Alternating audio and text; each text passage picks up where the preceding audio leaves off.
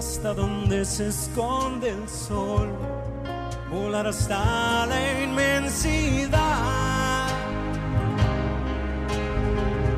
volar sin tiempo ni razón, con alas en el corazón, sin un permiso de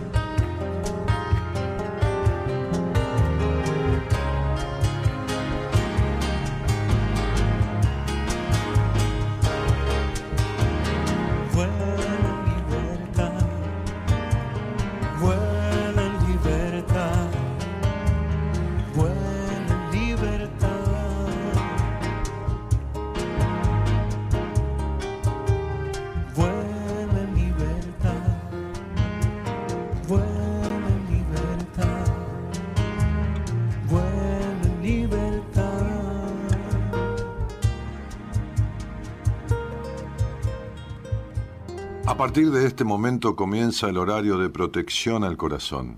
La permanencia frente a la radio depende exclusivamente del cariño que cada uno se tenga. Este programa trabaja con las emociones.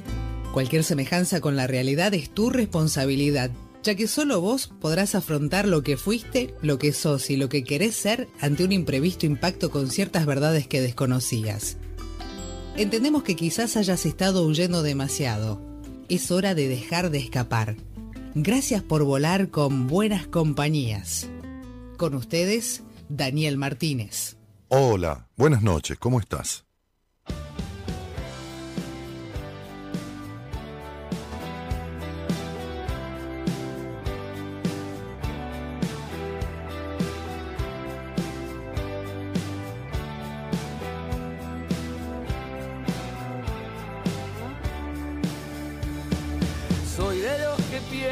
Que si no hay pasión no va, aunque me arrepienta sigo igual. Soy de esas personas que siempre lo va a intentar, aunque me lastime y cada vez me cueste más. Soy porque me hice en cada golpe al corazón, cada cicatriz que me quedó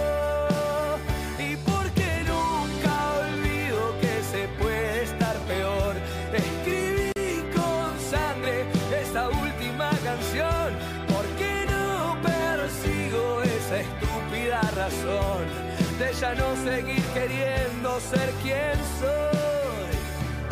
Soy la misma piedra en el zapato al caminar, esa que molesta y es difícil de aguantar. Soy de hacerme cargo, es mi manera de pensar, nunca me salió disimular. Soy porque me hice en cada golpe al corazón,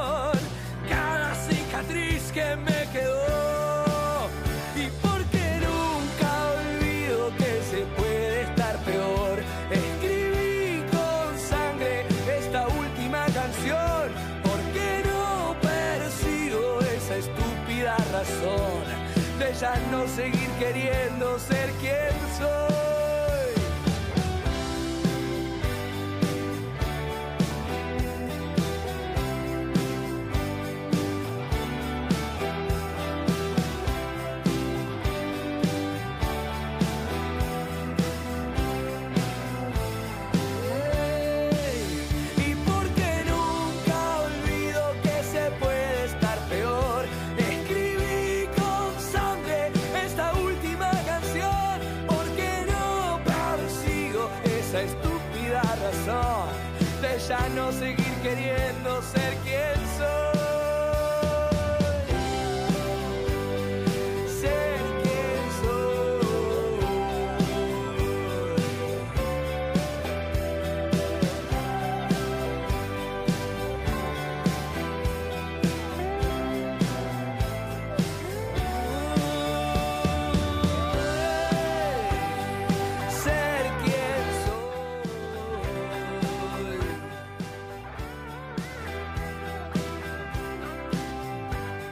¿Cómo se llamaba este tema?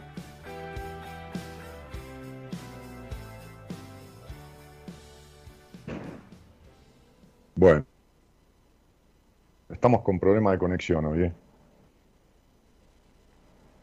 Me estoy escuchando, sí, cruzando el charco, me estoy, me escucho yo, digo mi frase y me la escucho. Eh, se me repite, ahí está. Ahí, ahí, ahí paró el eco, arreglalo, arreglalo. Hola, buenas noches a todos, ¿cómo están? Buenas noches, buenas noches, buenas noches, buenas noches, buenas noches. Eh, Verónica Zúñiga dice, Daniel, soy de Santa Cruz, muy al sur de Argentina. Conozco Santa Cruz, Verónica, estuve a un taller, conozco, conozco, conozco. Hoy atendí a un muchacho, un muchacho de cuarenta y pico de años, de Santa Cruz, justamente, un pedazo de muchacho emocionada de primera vez que voy a escucharte. Bueno, Verónica Zúñiga, mira, justamente es el primer mensaje que leo. Eh, así que bienvenida. Hermoso tema, el de Lerner, dice Amalia, cantó ya, o sea, ya cantó. Este, Amalia dice Marisa, Núñez dice hola Dani, y Marilyn Merck va, dice saludar. Bueno, este, así fría, uh, como su, saludar, punto. Bueno, hola, ¿cómo estás? Hola, Dani, soy Betty de Venado Tuerto y saludo desde Frías, Santiago del Estero, dice Jan Soraires. También Mónica Latorre y Nancy Molina y Adriana Martínez, eh, desde querido, eh, y desde Córdoba Lilu Salva, y mucha gente que saluda, como Rocco Flores y como Juan Marcelo Vera, es el pedazo de muchacho que hoy atendí Caleta de Santa Cruz. Mira vos, ahí está. Este, así que bueno, Paula Peláez que saluda, que dice que lindo tema, y Rocío, y, y Sibel, y Estela, y Marcela, San Pedro, y Olga, y Luciana, y siguen las firmas. Bueno, eh, sí, qué decir, ¿no? Eh, yo le mandaba a personas que, manejan las redes una frase para desarrollar un poquito la, la cuestión y posteamos al que dice así, si realmente deseas hacer un cambio transformador, dice, ¿no? Entonces lo primero será dejar de esperar que los demás cambien. Enfocarse, se me congela un poco la imagen, ojo, avísame, Porque tengo un problema, tengo dos, dos, digamos, canales de redes en casa, este, y está tomando la parte del, del, router, del que está más lejos, el que está allá en el palier, cerca de los cuartos, o sea, de los dormitorios. El que está aquí, este, que está la puerta abierta ahí, Gaby, El que está aquí a la vuelta, no sé, no toma. No, esas técnicas. Probamos, Gerardo, y corto un toque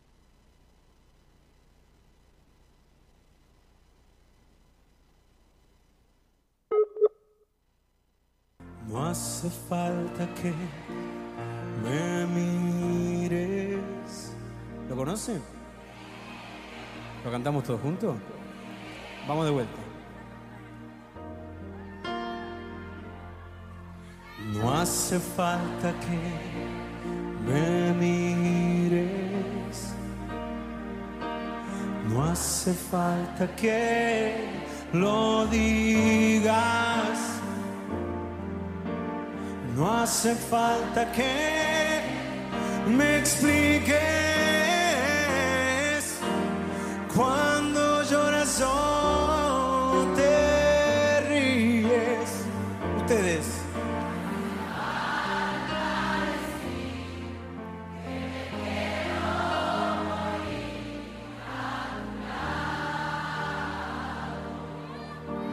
Te amo.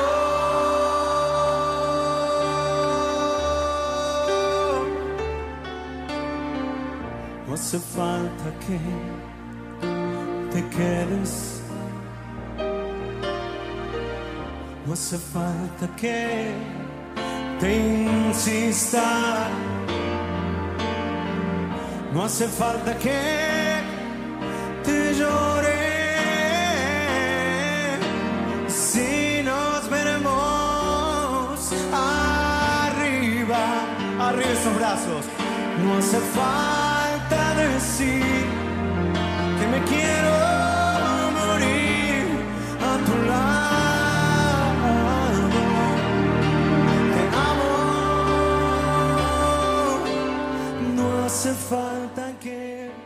Dale. soñemos que es mentira, que no existe la muerte cuando Dale.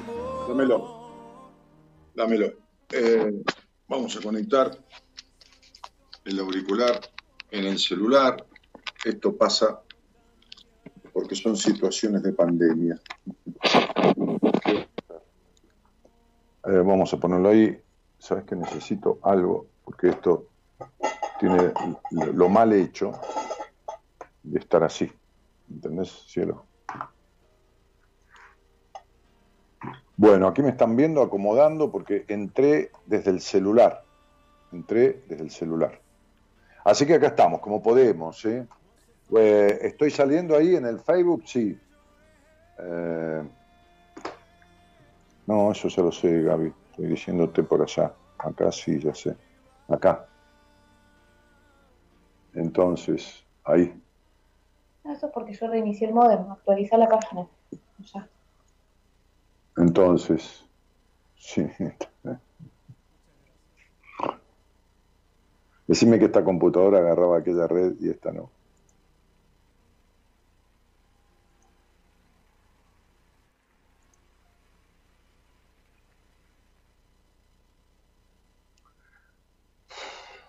Conectado, mira, esta agarra y esta no. Qué bárbaro. Bueno, pero acá estás. Sí, sí, sí, ya sé que estoy, pero tengo que salir por acá. Ahí. Mientras estás acá, estás ahí. Eh, no. Eh, acá estamos, ahí se pierde la conexión. Acá estamos, a través del celular, haciendo lo que podemos.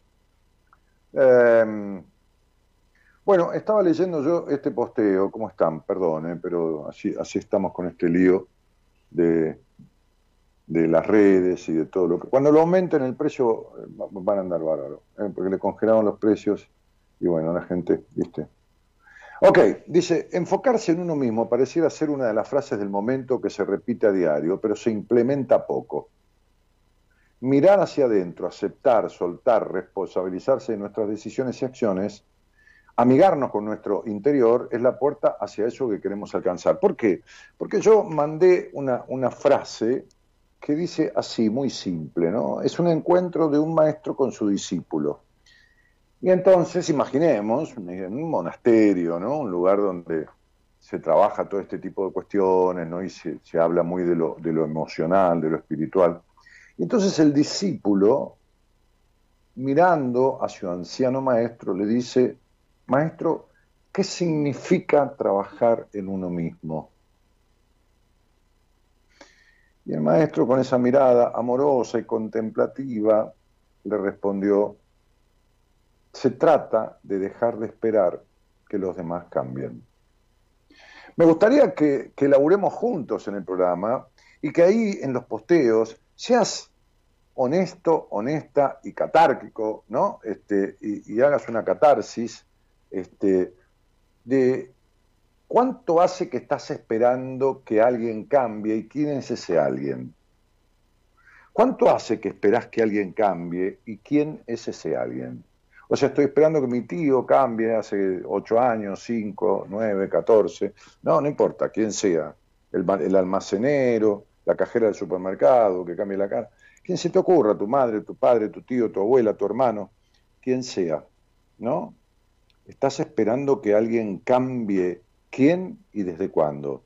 Vamos a, interactuar un poco ¿no? con, esta, con esta consigna que quizás debió haber estado en el posteo, este, pero que no estuvo, no estuvo. A veces hay cosas que no están, que podrían estar, no están, y otras veces uno no piensa que estén y están. Bueno, todo no se puede. Así que eh, ahí, al lado de la transmisión, la idea es que te animes a escribir, que hagas una cosa así, no un sincericidio, pero sí un sinceramiento, en un, en un, en un quisiera este, expresar que hace tanto que estoy esperando que alguien cambie y nunca cambia. Roxana Alberici dice, buenas noches, siempre me siento identificada con los amados y con lo que decís. Eh, y, ¿Y qué haces con ello, Roxana? ¿qué haces con ello? Porque ahí está el problema, ¿no? Sentirse identificado. Suponete que eh, yo fuera un doctor, pero en medicina, no en psicología, ¿no? Y vos este, te sintieras identificada con las enfermedades que yo le explico a la gente que tienen, ¿no? Y sus síntomas y todo, ¿no? Y decís, uy, estas dos enfermedades las tengo yo. ¿Te quedarías sentada como estás sentada? ¿Seguirías identificándote y quedándote ahí, impertérrita? Esta es la gran pregunta. Eh, antes esperaba que cambiaran los demás, dice Marta Edwards, pero no es así. Yo debo cambiar, lo estoy haciendo, cuesta, pero lo estoy haciendo y la verdad me siento de a poco mejor. Bueno, me alegro mucho. Me alegro mucho. Este, eh, yo espero que mi hermano cambie, pero no creo que lo haga, así que lo acepto como es. Algún día te vas a tener que aceptar vos. Porque eso, ese aceptarlo como es es intelectual, Rocío. Estás aceptando como es desde la bronca, desde, desde lo intelectual, pero siempre te da la misma bronca y la misma molestia y la misma decepción. No sirve para nada eso. ¿Te das cuenta que la gente y la mayoría viven de frases hechas? Hasta los psicólogos viven de frases hechas. La gran mayoría. Este, hoy atendí a una chica, mujer, ¿no? Joven. No chica porque si no suena a 12 años, este, o a 14. Este, este, y, me decía, eh, yo estuve en terapia con un psicólogo, este, y la verdad que me llevó muy bien que estoy que el otro. Le dije, si te hubieras llevado muy bien, no estarías hablando conmigo. Olvídate. Eso no fue muy bien. Has sostenido la carga entre vos y el psicólogo, pero no han resuelto. ¿Y ahora que, en dónde estás? Y ahora estoy en manos de otra psicóloga, pero no, me está sirviendo, no, no me sirve este, por esto, por lo otro. ¿Y para qué vas? Bueno, me dijo, porque la verdad que este, es algo que tiene que ver con, con el Estado y me sale gratis. Dije, es que lo gratis muchas veces sale caro. ¿Viste? Entonces, este, muchas veces vas a un boliche y te regalan un papel de cocaína o una pepa, ¿viste? Un poco de ácido lisérgico, te lo regalan una vez, te lo regalan dos veces y después te sale caro porque te quedaste adicto y te quedas mucho tiempo perdido en la droga. Ahora, es lo mismo. Quedarte en una terapia que no sirve es ir porque no lo pagás, porque esto, porque lo otro, te empezás a acostumbrar porque te viene bien para no arreglar nada. Y entonces eso le decía, este, ¿y, ¿y qué pasó con el anterior? Y en un momento le empecé a hablar de algo íntimo y me dijo que él no trataba esas cosas. Le dije, pero ¿sabes qué pasa? El 65%, de, el 65 de las niñas son abusadas. Un tipo que no trata el tema de los abusos no puede tratar un ser humano, porque si no lo vive corporalmente lo vive emocionalmente el abuso, ya en un 80%, si vamos a incluir los dos rubros. ¿Y entonces para qué sirve? ¿Y cuando hablaste con esta terapeuta gratis del Estado de tal cosa, nunca, de tal otra, nunca? Entonces, también yo escucho, y, yo, no, yo, no, estoy hablando mal de los, de los psicólogos, ¿eh? No, no, no, estoy hablando, estoy describiendo que la mayoría no tiene ni idea de lo que hace. No estoy hablando mal, esto no es hablar mal. Estoy describiendo que no tiene ni idea. Entonces, eh, la frase es hecha, ¿no? Bueno, querido, bueno, le dijo una paciente a mi mujer que el terapeuta le dijo, bueno, mira, vos este, tenés que aceptar esto que te pasó y lo vas a tener que resolver. ¿No? Entonces sería, este, hola, ¿qué tal? Sí, señor, ¿qué necesita? Bueno, mire, me quedé sin nafta. Entonces la chica la estación de servicio me dice, mire, va a tener que aceptar esto que le pasó y lo va a tener que resolver. Pero eh, vendeme la nafta, sería, vendeme el combustible, ¿de qué me estás hablando, estúpida? Entonces, digo, frases hechas. Eh, eh, bueno, tus padres hicieron lo que pudieron. Eh, bueno, tenés que perdonarte. Bueno, tienen que tratar de discutir menos con tu pareja. Eh, eh, ¿Por qué no se van afuera un fin de semana, a algún lugar, o a comer una noche y conversan y charlan?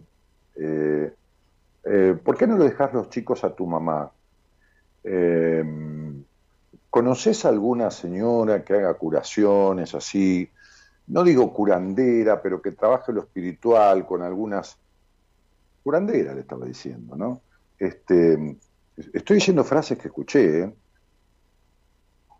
Eh, quisiera hablar de mi infancia. No, yo no trabajo la infancia, yo trabajo de, aquí para adelante. No, eso, no, tiene sentido. Eh, más frases. Tuve un sueño. Este, no, dice, no, no, yo no analizo sueños. No, Este, no, los sueños son sueños, sueños son sueños son. Em, doctor, quiero hablar de doctor a un, psiquiatra, psicoanalista. Eh, eh, eh, hace dos años que, ya estoy con usted y la verdad que hemos tocado muchos temas, pero quisiera hablar de mi orgasmo. Hija querida o algo así, este, ese es un tema íntimo suyo, no es para traerlo acá.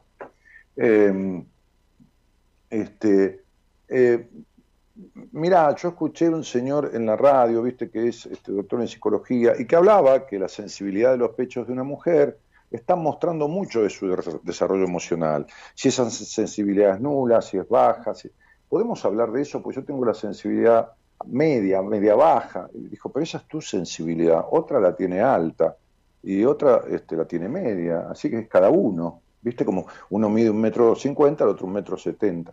No, las cosas que yo he escuchado, pues estas son algunas, nada más, poquitas, se imaginan, ¿no? Bien, entonces digo, eh, estas frases Estas frases hechas como las de Rocío Kaufman, ahí que no la estoy juzgando, ella está diciendo lo que puede hasta donde le alcanza su, su, su posibilidad hoy sola, arreglándose sola, ¿no? Dice, yo estoy esperando hace rato que mi hermano cambie, pero, este, este, pero no va a cambiar, no va a cambiar. Entonces lo acepto como es. No dijo, eh, yo esperé hace rato, yo estoy esperando, no esperé, lo dice hoy. Las palabras no son inocentes, el lenguaje no es inocente. Yo trabajo de escuchar y un artículo en una oración, él, lo, la, eh, y un tiempo verbal, esperé, estoy esperando, esto, lo, cambia todo, ya está, denuncia todo. Un sueño denuncia todo, en el sueño está la vida. Un sueño denuncia toda una cuestión de un individuo.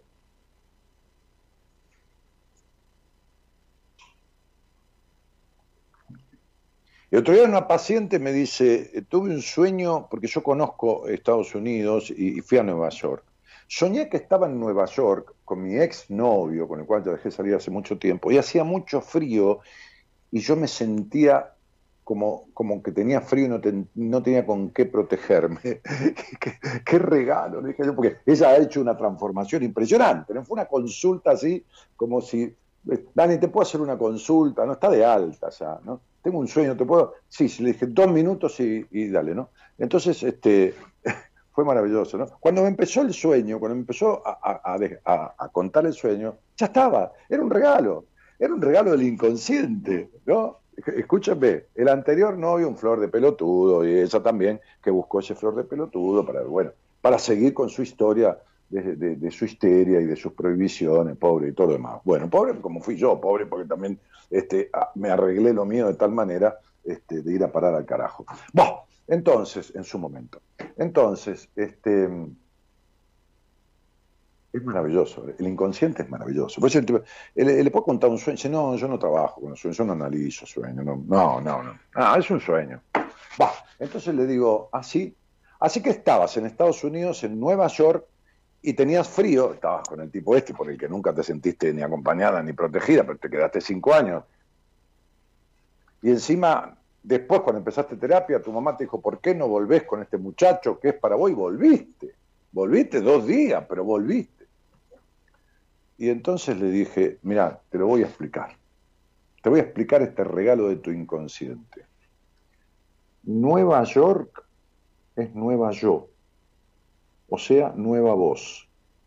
O sea, estoy siendo esta nueva yo y a veces me siento desprotegida, como de la misma manera que te desprotegía emocionalmente tu exnovio porque él representa una parte tuya. En el sueño siempre está uno, pero uno también está en algo del sueño. Nueva yo es nueva voz, sos esta nueva yo que vos estás siendo y a la que un día, hace un tiempo me dijiste, me parece que me falta todavía un poquitito, una vueltita, y yo te dije, deja, que corre el tiempo y ya veremos. El inconsciente es maravilloso. Entonces no se puede desechar nada. Entonces cuando, cuando esta, esta chica, que le agradezco, dice, yo espero, espero, no esperé, ¿entienden lo que es el lenguaje? ¿Entienden lo que es escuchar? Otra cosa. Ah, mi terapeuta anota y anota y anota, y al final me dice una cosa y se la pasa anotando, o muchas veces se quedó dormido o dormida. me, me, sigo acordando. Eh, Rocío dice, yo espero pero no dice esperé, pero me di cuenta que no iba a cambiar y lo acepté como era. No, dice yo espero, o sea, hasta este instante. Esto es presente. Verbo en presente. Yo espero, tú esperas, él espera, ¿eh? yo espero el colectivo. No es esperé el colectivo eh, hace cuatro años. Espero que mi hermano cambie, pero no creo que lo haga. Tampoco está segura. No creo. Así que lo acepto como es. Mentira frase hecha, frase de psicólogo este, Serapio, psicólogo Serapio, ¿eh? no sabe nada, no ella, terapeuta, eh, que dice, vos tenés que aceptar a tu mamá como es. a tu, a tu marido. Tienes que aceptarlo. No, no, no, no quieras cambiarlo, tienes que aceptarlo como es. Pero ¿cómo le va a aceptar como es si ella sigue siendo la misma? ¿Cómo va a aceptar Rocío Kauman al hermano como es si hasta hace cinco segundos esperaba que cambiara? Y no cree que vaya a cambiar. Por lo tanto, los enojos, la decepción, la ira, la tristeza, eh, todo el quilombo emocional que le produce, va a seguir produciéndolo. ¿O vos te crees que se arregla con una frase? Tipo, lo acepto como es. Frase hecha de libro de cuarta de autoayuda. No, no, no es así. La cabeza no es un clic. ¿Por qué no haces una cosa? ¿Por qué, y te, utilizo de ejemplo, gracias Rocío, hace una cosa, como le decía yo a una paciente hoy, este, este, y a todos, ¿no? ¿Por qué no hablan ahora? Ya, ya hablan en alemán, ya hablan en alemán, ya, ya. O, en el idioma que les guste, eh, no que lo sepan hablar, un idioma que les guste y que quisieran hablarlo. ¿Por qué no arrancan ya? Por ejemplo, portugués, italiano, francés, alemán, sánscrito, arameo, inglés, cualquiera que les guste, ¿no? Este, este, el que les guste, ¿por qué no lo hablan ya? ¿Y usted qué me va a decir? ¿Pero vos estás borracho o qué te pasa? ¿Cómo voy a hablar ya de algo que no sé?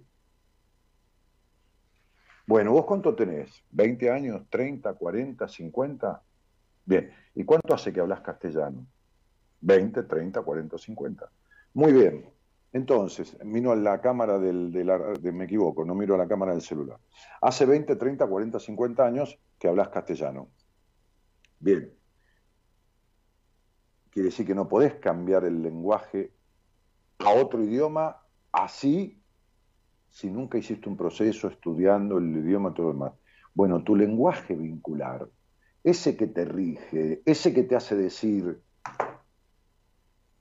eh, eh, yo espero que mi hermano, hasta ahora, hasta hace cinco segundos, y creo que no va a cambiar, y, seguís igual, esperando, porque seguís igual, y te vas a llevar los mismos disgustos, ese no se puede cambiar con una frase. Uno no puede hablar otro idioma de buenas a primeras. Y así como todos los que estamos aquí hablamos el lenguaje castellano, también hablamos, si no hemos transformado nada de base, el mismo lenguaje vincular que nos instalaron. Así que Rocío seguirá decepcionándose de su hermano o enojándose igual, porque con una frase no va a cambiar el lenguaje vincular. Ni esa, ni nadie. Nadie. Las frases son muy lindas, a veces disparan identificaciones, como la señora que dijo, siempre escucho cosas y me identifico con cosas que vos... ¿Y qué haces con eso? Como le dije, ¿y qué haces con eso, con lo que te identificas? ¿No me acuerdo? Entonces, digo, eh, sigue la mayoría de las personas esperando que los demás cambien, que los demás cambien. O, lo que es mucho peor, que se produzca una modificación externa en su vida con un criterio de idealización como un cuento de hadas. Como si, bueno, es como un cuento de hadas, ¿viste? Que aparece todo diferente, me acuesto y pienso que mañana todo va a ser diferente y todo va a estar, mejor y estamos en diciembre. ¿Y saben cómo se materializa? esta puta cuestión en diciembre, cuando todo el mundo brinda eufórico, quitemos la pandemia, eufórico el 31 a la noche y que el año que viene, y se van a dormir en pedo, llenos de lechón, que es digerido con, con eh, zamballón al Málaga, ¿no? Este, este, y, chocolate con almendra, ¿no? trae un heladito, vieja, para digerir el lechón. Bien, hechos mierda, ¿no? Entonces este, este, se, acuesta a dormir y se levantan al otro día. Al otro día que ya es año nuevo, ya es el año de esperemos que todo sea mejor, que todo acá, y seguimos con el barbijo, la pandemia, todavía no empezamos a vacunarnos, pero además con el, mismo negocio, con la misma persona, con los mismos hijos, o con los mismos novios, o con el mismo soledad, o con todo lo mismo. Es todo lo mismo.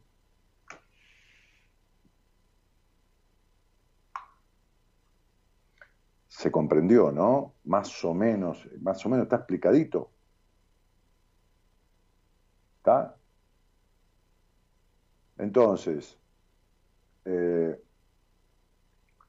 el punto es que mientras esto sea una, una expresión de deseo, un deseo enunciativo, un, deseo enunciado, enunciado, va a ser una reiteración anunciada de las mismas situaciones que se estaban viviendo. Eh, se entendió, dice Rocío. Bueno, me alegro. Este, eh, utilicé tu, posteo porque fue el primero que, vi, creo, el segundo, y bueno, eh, Caro Carolina dice, vale que lo sigas escuchando lunes y miércoles, vas, vas a entenderlo. No, no hace falta, si, si la persona no me entiende, déjala, Elena, déjala que Elena se vaya, pobre, que va a estar escuchando lo que no entiende no es su momento en la vida. Vero Luz dice buenas noches a todos. Este, mil disculpas, no entiendo lo que hablan. Quizás sea que te, escucho primera vez, puede ser. Sí, Elena, puede ser. Es que no sé qué querés. O sea, ¿qué, qué es lo que viniste a buscar? Estoy hablando de que las personas, y además debes haber entrado tarde, ¿no? De que las personas, te lo sintetizo, muchas, muchísimas, esperan que los demás cambien. ¿Está? ¿Te, es difícil entender eso? No, es simple.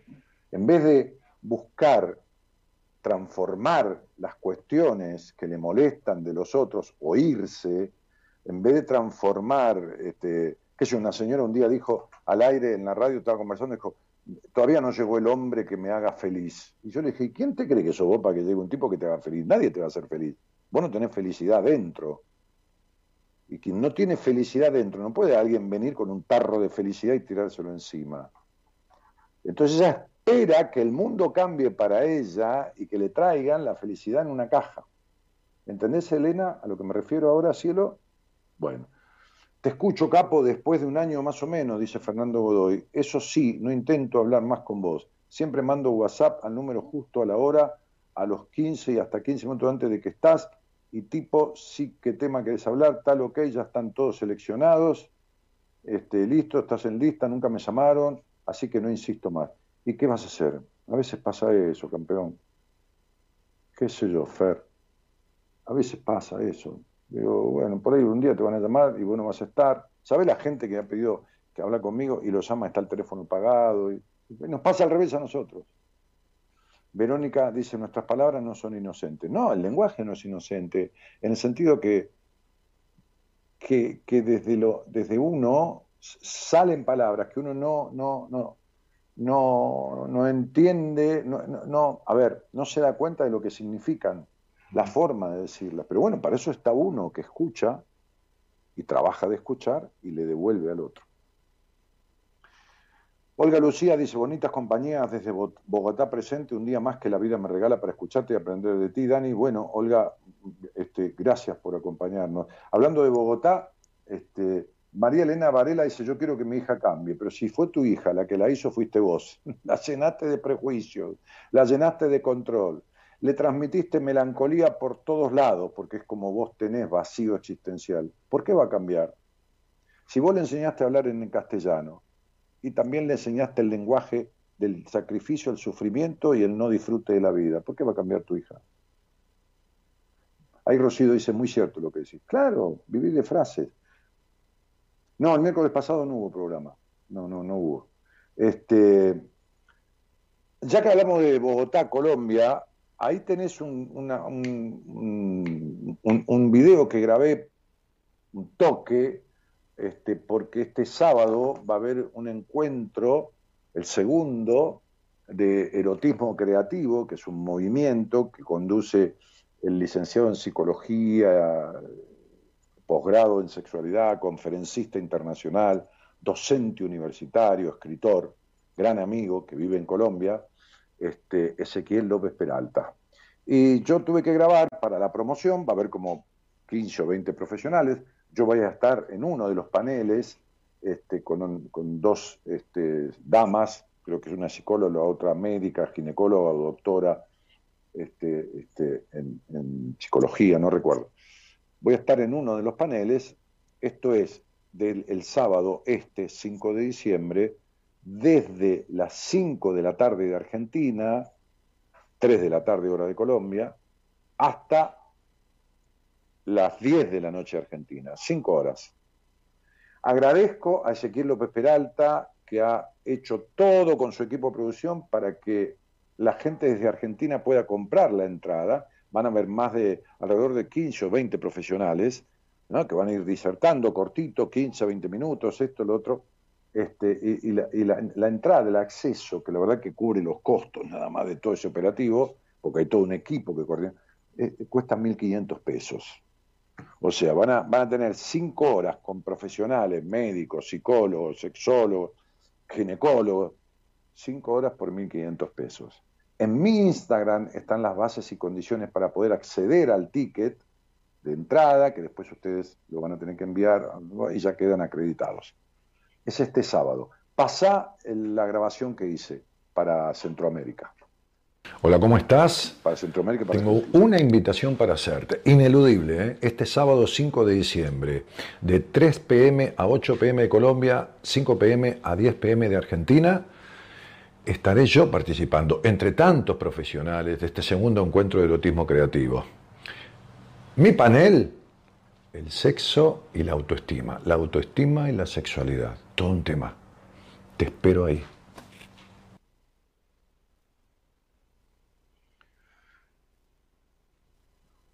Bueno, muy bien. Tenía carísima, carísima, no cara, carísima de cansadísimo, porque fue, se iba a ir Gaby a, su clase de piano y le dije, tenemos que grabar esto, pobre que se quedó unos minutos más, ella siempre tan solícita, ahora está haciendo empanadas, Gaby. Ahora te voy a enfocar, Gaby. ¿Por qué no te sentás, mi? No me hiciste caso, ¿no? Mira, Gaby, haciendo empanadas ahí, que yo preparé yo preparé el relleno y ya está ahí, todas empanaditas del tamaño de empanadita de copetín, viste, chiquititas. Hay como 60. Así que, Gordi, ¿estás ahí? No te, no te pongas a hacer las 60, deja que hago yo algunas cuando termino el programa. Bueno, este. Eh, ¿A dónde estamos? Ah, si alguien quiere hablar conmigo de estas cuestiones o de alguna otra cosa, eh, manden un mensaje. Gracias por leerme, capo, te escucho, dice Fer, Fernando, como si fueras un, un qué, un tío lejano. Gracias a vos empecé a buscar informes sobre el creador de la numerología. Ese es Pitágoras. Antes no creía Antes no creía un carajo de eso. Ojalá me tengan en cuenta para hablar al aire algún día.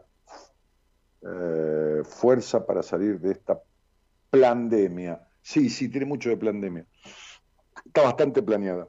Este, eh, digo, eh, la utilización, ¿no? El virus lógicamente existe, pero está muy, muy utilizado. mirá, creo que no hay más libro de numerología mío, pero, pero podrías haber conseguido este libro y tenías un montón de las bases de todo esto y la historia de Pitágoras un poco. Eh, pero bueno, me, alegro que hayas buscado información. Sí, yo tampoco creía en nada de todo esto durante como veintipico de años de mi vida, así que... Hola Daniel, es tal cual, no hay que esperar que nadie cambie, dice Fran Fili, y seguir adelante con la vida y ser uno mismo. Bueno, ahí tenés la frase. Esa es una frase hecha, que está muy bien, ser uno mismo. Ahora me preguntás, me, informás cómo, ¿crees que hablemos al aire y vos me decís cómo es para vos ser vos mismo? Rocío dice, qué divina, es un amor, Gaby. ¿Un amor qué? Una mortadela, una morcillita. Este, este. Eh, Dani, ¿dónde me anoto para el sábado, Gloria? Ah, entra en mi Instagram, Gloria, porque ahí, ahí pusieron, ni yo sé, pusieron las bases y condiciones, me está posteado. mañana lo van a postear de vuelta. Este, así que eh, entra ahí porque ni yo sé, pero está ahí porque la entrada se puede sacar con una cuenta de Argentina, que es una señora que es este, este, allegada a, a Ezequiel y después mandar, no sé, el ticket por un WhatsApp, una tontería, es un, trámite tonto, fácil.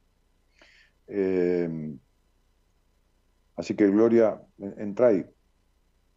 Es bellísima, dice Estela Maris. ¿La gente te ve de verdad o te mira con ojos de, de qué, Gaby? De amor. Porque te ven bellísima.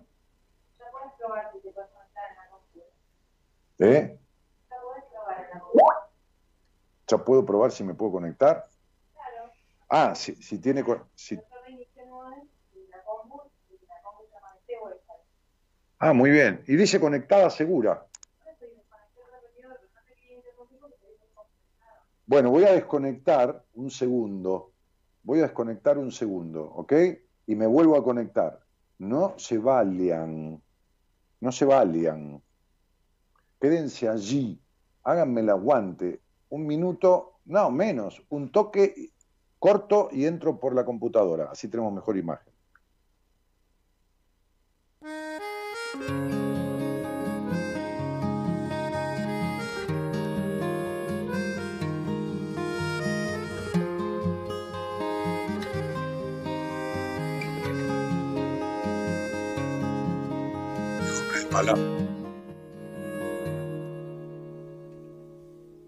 Ahí estoy de vuelta. Qué bonita bueno. la vida, queda todo de golpe y luego te lo ey, Dámelo, ey, ey, dámelo, dámelo. Eh, ahí estoy. Ya estoy, ya estoy, si estoy al aire. Llamado. Ah, hola, buenas noches. Hola, buenas noches. ¿Qué tal? ¿Cómo te va? Bien, ¿usted? ¿Cómo le va? Bien, pero tú te ames, así no me haces tan viejo, ¿vale? bueno. bueno, muy bien. ¿Cómo le va? ¿Cómo estás? Bien, bien, querida. ¿De dónde sos? De Resistencia Chaco. Muy bien. Y, sos Elizabeth con S, no, no con Z. Elizabeth, exacto, Elizabeth con S. Muy bien. Y, decime, ¿con, ¿con, quién vivís? ¿Con quién vivo? Sí, claro. Con mi actual, con mi actual pareja, o sea, me casé de vuelta, el segundo mm. matrimonio y una niña de ese matrimonio, a la cual tenemos hijos, cada una de parejas distintas. Eh, eh, Anteriormente, ¿no? tus hijos anteriores no, no, viven con vos, ya son grandes o están con el padre. No, no, ya son, ya son grandes. Eh, una tiene 29 años, va a cumplir ahora, y la otra tiene 23. Y ahora la niña que está con nosotros tiene 17. Muy bien. ¿Y cuánto hace que estás en este nuevo matrimonio, Claudita? Hace 20 años. Me puse de novio a los 14 cuando era niña, me casé a los 18 y me separé a los 26 y a los 27 me puse de novio con mi actual pareja. No esperas nada, vos seguís adelante. ni un ratito de vacaciones tomás. Bueno, está muy bien. No, la verdad que hasta mis hijas me dicen, mamá, vos no sabés estar sola. Mira, eh, eh, no hay ninguna fórmula, Claudia. Eh, hay tantas cosas que hay tantas cosas que no sabemos y que no vamos a aprender nunca. Lo importante es que como vivamos sea mejor que peor. Bueno, no sé estar sola, por eso yo acepté, busqué una pareja y, ¿y cómo estás? No, bien, estoy bien. Bueno, a vos te sirve. Este combate esto de no saber estar sola, te alivia el sufrimiento. Bueno, querida, está todo bárbaro. Ahora, ¿cuánto hace que escuchás este programa? ¿Cómo no? No te escuché bien.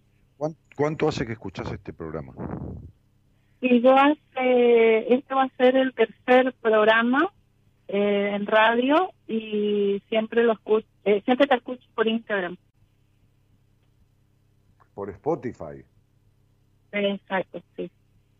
Bueno, eh, te conocí por parte de una cuñada que me dijo, me pasó tu Instagram y me dijo, escucha lo que es excelente. Yo lo fui a ver hace dos años atrás, tuve una entrevista con él y bueno, es un problema que estábamos eh, pasando con mi esposo por el tema de COVID. Él te escribió eh, y vos ya se lo respondiste el mismo día que él te escribió ahí tu esposa. Cuando iba leyendo, exacto, Marcelito, de Resistencia Chaco, y le dijiste que le hace falta huevitos a Marcelito. Ah, ah, le dije hace falta huevitos.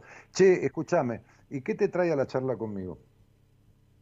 Eh, estaba escuchando, bueno, dio casualidad que entré hoy al Instagram, me gustó lo que vos escribiste de los cambios y soy una persona que siempre eh, espero que los demás cambien, pero mm. a todo lo que estuve escuchando ya veo que tengo que, que tomar coraje yo y buscar yo, o sea, eh, cambiar yo primero.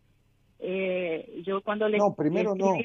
primero no. Cambiar vos porque ya la frase cambiar primero es como que si yo cambio va a tener que cambiar el otro. Si yo no pues no ya empezás mal porque puede ser que vos hagas una transformación de tu vida. La palabra cambio yo ya la deseché porque cambio vos hiciste 700 te fuiste de la casa de tus padres, te casaste cuando tenías 14 años, tuviste una hija, dos hijos, te separaste, te fuiste a otro lado, te juntaste con otro tipo, tuviste otra hija, este, laburaste de tal cosa, de tal otra, fuiste al colegio, dejaste el colegio. Todo eso son cambios.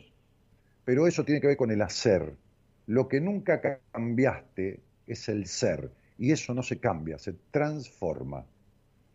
Entonces, entonces, entonces, cuando vos decís, primero tengo que cambiar yo, ya cagamos. Porque ya es, tengo que cambiar yo primero, significa que ya estás esperando que luego de cambiar vos, cambien los demás. Y seguimos en la misma historia. Fíjate cómo las palabras tienen una, una, significación, no un significado, porque el significado es lo que dice el diccionario, una significación de continuidad del mismo conflicto.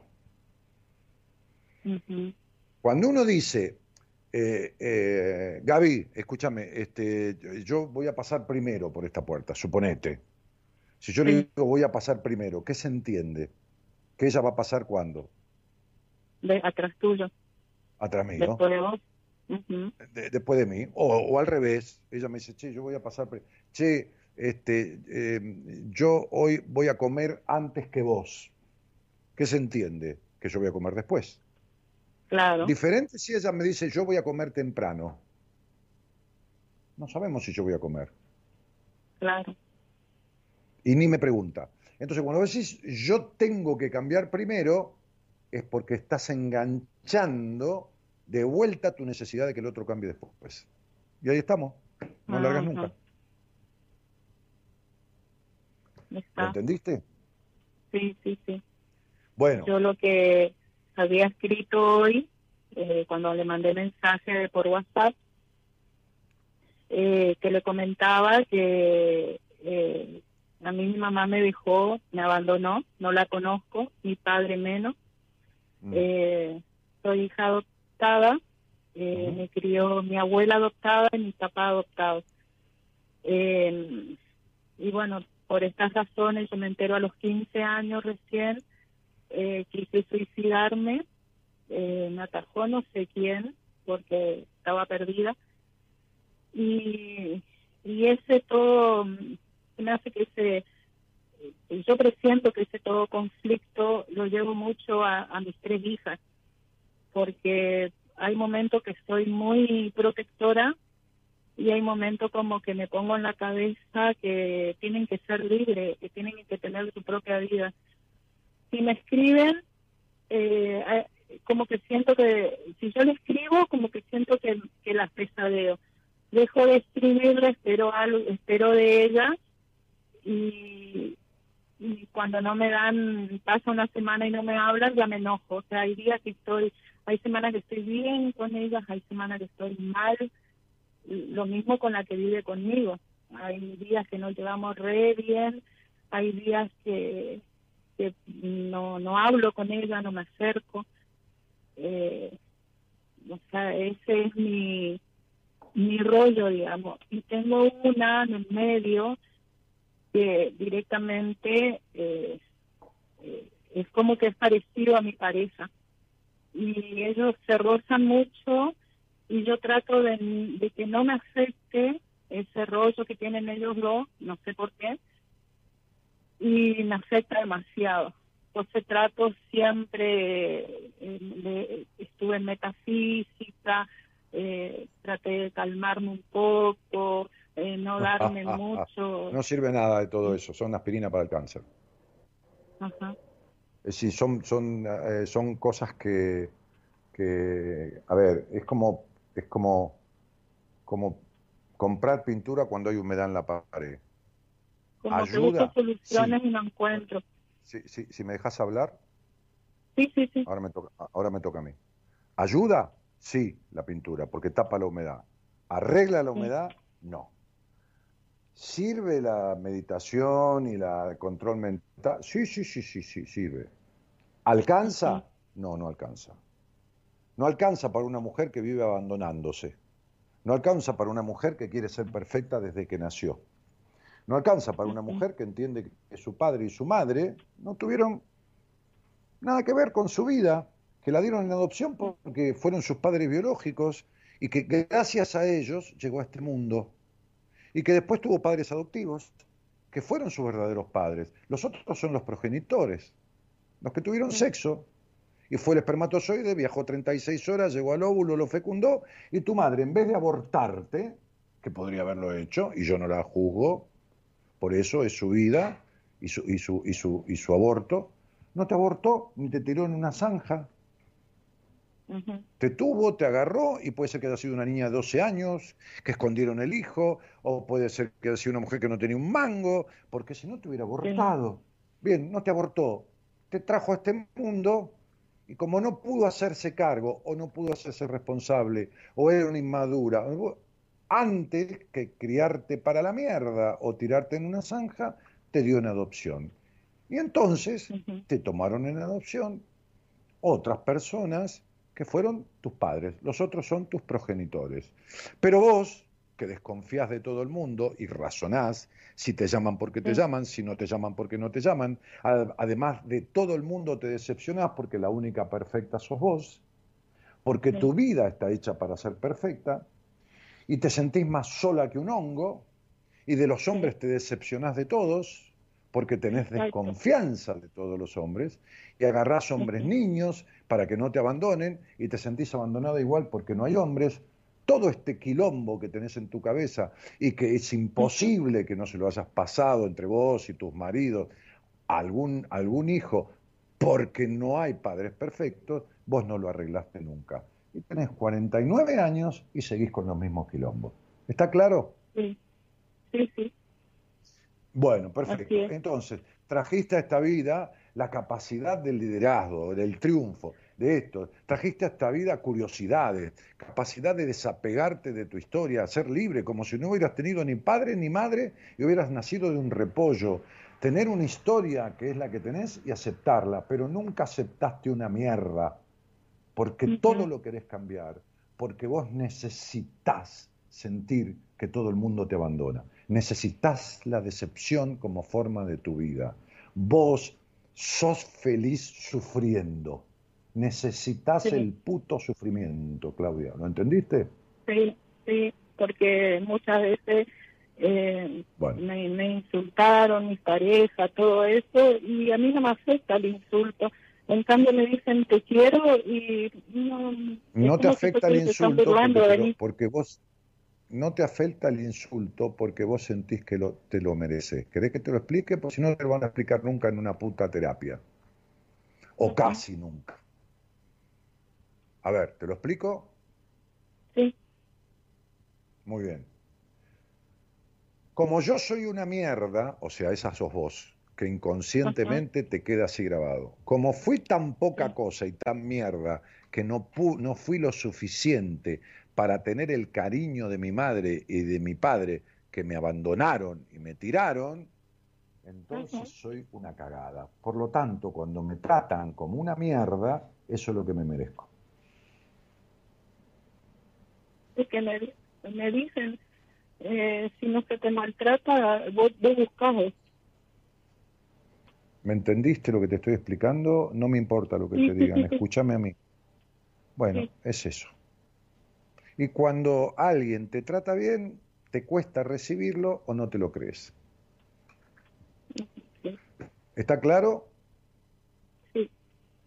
Tenés un terrible problema de autoestima, de incapacidad de estar sola porque seguís siendo la nena abandonada. No importa que tengas hijos, casa, familia, auto, trabajo, es lo mismo. Todavía tenés el trauma del abandono. Entonces no importa con quién estás, tenés que estar con alguien. Vos sos como cuando uno espera un taxi un día de lluvia a las 3 de la mañana, que agarra el primero que venga, ¿viste? Si está linda la noche, esperás el taxi que te gusta. Pero si llueve a cagarse, agarrás el primero que venga. Y yo no quiero decirte que Marcelito sea el primero que venga. Pero en cierta forma, en cierta forma, quien no puede estar bien solo, no puede estar bien con nadie. Y esa sos vos. ¿Se, entendió? Sí, sí, sí. Bueno, entonces, tu vida es un razonamiento eterno, la búsqueda de la decepción. ¿Todavía te sentís una cagada? Porque tus padres que te trajeron al mundo, en vez de tirarte en una fosa, ahogarte o matarte, te dieron en adopción, cosa que tendrías que agradecer. Bien, desconfías de todo el mundo, tenés curiosidades que nunca transitaste porque sos reprimida este, y no hay nada que te venga bien. Bueno, el problema lo tenés vos con vos y por supuesto que lo ocasionaste a los demás, desde ya, porque sos la madre. Sí. ¿Está claro? Sí, sí, sí. Bien, no me preguntes cómo se arregla porque una cosa es descubrir este, este, que tenés este, anemia y otra cosa es, el tratamiento que se precisa para arreglar la anemia. ¿Está claro? Sí. Pero desde ya, si quieres agarrarte toda esta conversación grabada y sentarte con un terapeuta del, Chaco y decirle, escucha, ¿ves todo esto? Escúchalo, todo esto es lo que me pasa a mí. ¿Cómo lo arreglamos? Bueno. Sí, deja, no hagas ningún control mental, que ya bastante querés controlar todo. Sí. y encima te vas, a hacer control. Gracias a eso. Eh, gracias, a eso Eh, Claudita, te mando un beso grande. Muchísimas gracias. Un beso enorme. De nada, mi amor. Saca esta grabación y dáselo a un psicólogo. Así este, este, te dirá, uh, si te pone cara de, no sé dónde está el, tesoro del pirata Morgan, este, este andate corriendo y, da, y anda a buscar otro. ¿Está claro? sí. Chao. Un beso grande. Chao, mi amor. Chao, mi vida. ¿Cómo se pasa la vida? sin darnos cuenta del tiempo.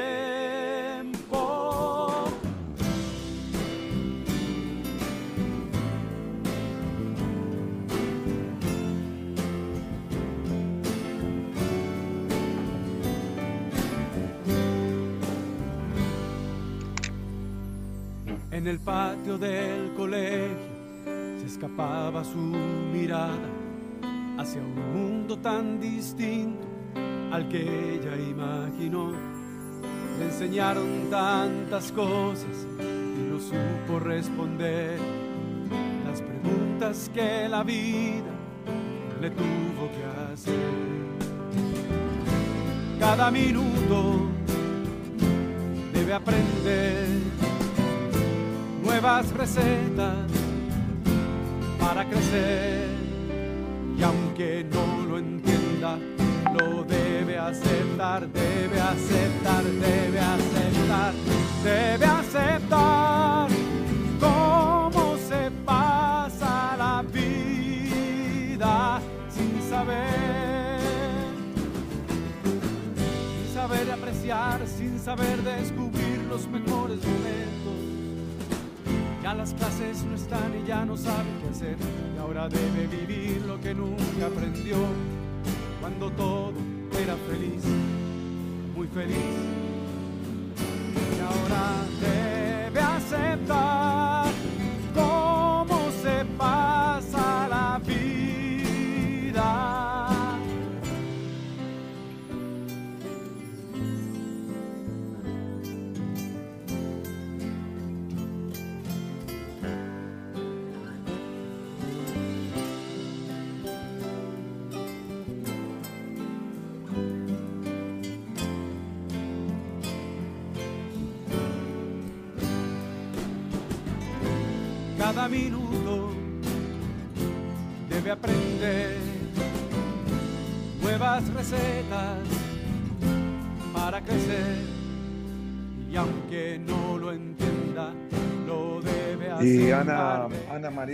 Dice, buenas noches, quisiera hablar. Ana María, ahí tenés un teléfono al pie de la pantalla donde estamos transmitiendo en el Facebook, que es el 11 3103 6171.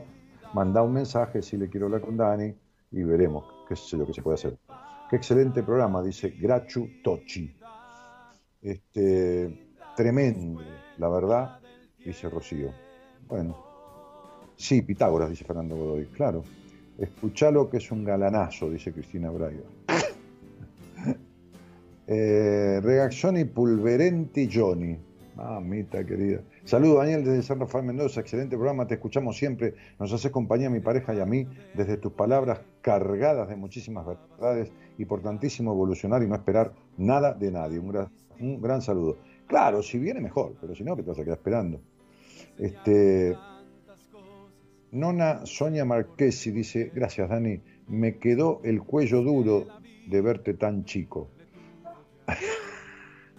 ah, tan chiquitito ahí en el, en el pobre. Ahora se ríe. Ay, mirá, mirá las flores. Hoy descubrí estas flores. Hace un año Gaby me dijo, me gustan las, peonias. Y yo entendí pedonias. Los amo, los amo al tipo en la florería. Y le digo, che, hay unas flores que se llaman pedonias. Me dijo, no, peonias. Le digo, ¿y cuándo, y cuándo, eh, man- eh, cuánto vale la docena? No, me dijo, hay un ratito al año, no, muy complicado. Pero pará, flaco, le digo, ¿cómo complicado? Sí, yo te voy a avisar, llamame dentro de tres meses. ¿Tres meses? Sí. Bah, pasó tres meses, cuatro meses, lo llamo. Me dice, no, en octubre, en octubre va a haber. Lo llamo en octubre y dice, déjame el teléfono porque ya el importador o el productor, no, el productor. Bueno, se olvida de llamarme el tipo. Llamo yo, no le andaba el teléfono. Dos veces. Lo encuentro ayer, por fin, y le digo, che, Juan Carlos, le digo, y las peonias, me dice, ay, Dani, ay, las rosas, que son las que más se abren, color rosado, qué sé yo. Le digo, no, no, no me empaquetes, le digo, ¿no? No, me dice, no, no, de verdad. Bueno, le digo, mandame una docena para mi mujer. Entonces le dije a Gaby ayer, che, Gaby, vos sabés que hay unas flores que yo las persigo de hace mucho tiempo y no las pude conseguir. Y me dice, ¿cuáles? Le digo, que vos me pediste una vez. Me dice, ¿cuál? ¿Las peonias? Sí, pero no te das problema, me dijo. No te das problema. Le dije, no, pero no me hago problema. Me pasó tal cosa y el boludo de la florería se olvidó de llamarme, después no le anduvo el teléfono y ahora se pasó la temporada. Me dice, no es nada. Y yo se le había encargado una docena, ¿entendés? Mira, ¿ves? Es que esta es una parte del ramito, porque el otro está en un florero en su escritorio, donde ella atiende, una parte del, del- del ramito. ¿Ves? Parecen lilas ahí, pero en realidad son rosas, son de color rosa. Y son así como muy, mm, como muy petaluda. Claro, es petaluda, tiene muchos pétalos, ¿entiendes? Este, así que nada, están divinas las pedonias, digo las peonias. Qué loco todo, no las conocía. No sé si alguna vez la vi en foto, pero no creo, no, no, las conocía. Así que les mandé una docena este, y llegaron esta mañana. Oye, tus peonias con todo amor, puse la tarjeta. ¿No, negra? ¿Y qué? Ah, sí, después me dijo, armar los ramos vos, que vos, vos los armás lindos, porque a mí no me sale. Entonces le, le puse un florero a ella, el más grande, y las que sobraron, como corresponde, me las dejé yo acá en mi, en mi lugar donde atiendo. Bueno, che, este, te- tengo que atender otro llamado. Me dice el señor operador. Hola, buenas noches. Hola Dani, buenas noches. Qué lindas pedonias, dice, muy tupidas. Este, ¿qué- qué- ¿quién sos? ¿Cómo te llamas? Gabriela. ¿no? Gabriela. Sí, Mira vos. Gabriela, correcto. ¿Y de dónde sos, Gabriela? Soy de la palabra- yo te voy a decir una cosa. Hay una palabrita Sí. que ya dijiste que me parece que yo recién veo tu nombre, no tengo nada anotado ni, ni sacado Sí. puesto. Esa palabra que dijiste es una desgracia en tu vida. ¿Qué dije? Ni cuéntame lo que dije. Y, Vos, vos decime si es una desgracia o no. ¿Me escuchás bien lo que te voy a decir? eh? Te dije, eh, ¿cómo te llamas? Ah, Gabriela, te dije, me dijiste, sí, correcto. La palabra correcto es una desgracia en tu vida. Mirá que no puse ni tu estudio numerológico ni nada, ¿eh? Nada, es esta cosa de que el oído me, vos viste el cantando, yo a veces veo el cantando, me divierto un rato, viste cantando a, Sí, a veces lo veo, sí. Entonces viste la, loca de Moria Kazan, digo loca en el buen sentido, ¿no? Que, jode, es un, es un personaje. sí. Este, dice, ay, me tuve que tapar el oído porque me resonó cuando alguien canta mal, ¿no? qué sé yo. Bueno, este, bueno a mí me, tembló el oído cuando dijiste, ahora voy a poner tu, tu nombre en mi computadora que me va a sacar las cuentas de tus cálculos numerológicos para tener una charla un poco más, más precisa, ¿viste? Para, me puedo guiar por cosas, pero así es más fácil para mí, ¿no? Sí. Y para vos mejor, claro. Algunas pautas, tampoco esto es un estudio numerológico completo, pero bueno, es parte. ¿De dónde sos? ¿De dónde soy? Sí. Te escucho un poquito lejos, espera que me acerco el teléfono. De la localidad de Escobar. Toma, Uri. ¿Qué crees? Espera, espera que mi mujer me está hablando, ¿qué? ¿Tenés que ir a la heladera? Y anda a la heladera, anda. Si estamos, ¿Qué vamos? Estamos en pandemia, estamos en casa. ¿Qué, qué? Anda a la heladera, estamos negra. En confianza. Entonces, está haciendo empanada, está... Eh, porque, ¿sabes qué? Compré las tapas, hice el relleno y si no, se jode, ¿viste? El relleno, así en la heladera. Se reseca. Este, eh, yo soy bastante hincha pelota con la cocina. Sí, pero a ella le encanta como cocina, ¿viste? Entonces me da bola porque, porque después empanadas saltenses. Ay, qué rico. Mm, ¿De dónde sos vos? No, yo tengo, no, no, yo soy de acá de, Buenos Aires, nací en Capital, pero mis viejos eh, son de Tucumán, así que todo lo que es la zona del norte del país he probado, sí. Sí, las empanadas. las tucumanas también son muy ricas. Y la salteña, viste, la cebollita de verdeo, esto, lo otro. Pero, pero bueno, este, y compré. Y hay, y hay una pelea ahí siempre entre Salta y Tucumán por las empanadas. sí, por la empanada. Sí. compré lomo, pues yo no como, no comemos carne en casa. Entonces una vez que compro, entonces compré un lomo de un kilo, divino, este, este, y lo corté todo a cuchillo anoche, todo en cuadraditos chiquitos, todo, no, no diminutos porque si no se deshace, todo a cuchillo, que era una manteca. Así que de empalada de, salteña, ¿qué le agregó otras cosas? Picada a cuchillo, qué rico. de lomo, cortada a cuchillo, con cebolla de verdeo, este, este, y le puse otras cosas. Le puse papa, viste, un poco, y le puse aceituna verde y huevo duro. ¿Qué Muy bien. Bueno, che, escucha, che, Gaby, espera, ¿probaste el relleno? Porque mirá que por ahí faltaba un poquito de sal. ¿Estaba bien? Bueno, Graciela, eh, eh, Gabriela, ¿desde cuándo, desde cuándo este, escuchás este programa? Mira, no lo escucho a menudo eh, porque a veces me acuesto temprano eh, pero lo, hace más o menos hace tres años, por intermedio de un amigo de la familia, este, llegamos a, escucharte. En realidad escuchamos eh, no un programa en vivo, sino que em, empezamos a buscar en, YouTube eh, y algún que otro cuento y algún que otra, alguna que otra charla y bueno, de ahí empezamos a buscar los programas en vivo y bueno, lo escuchamos. Pero más o menos hace tres años.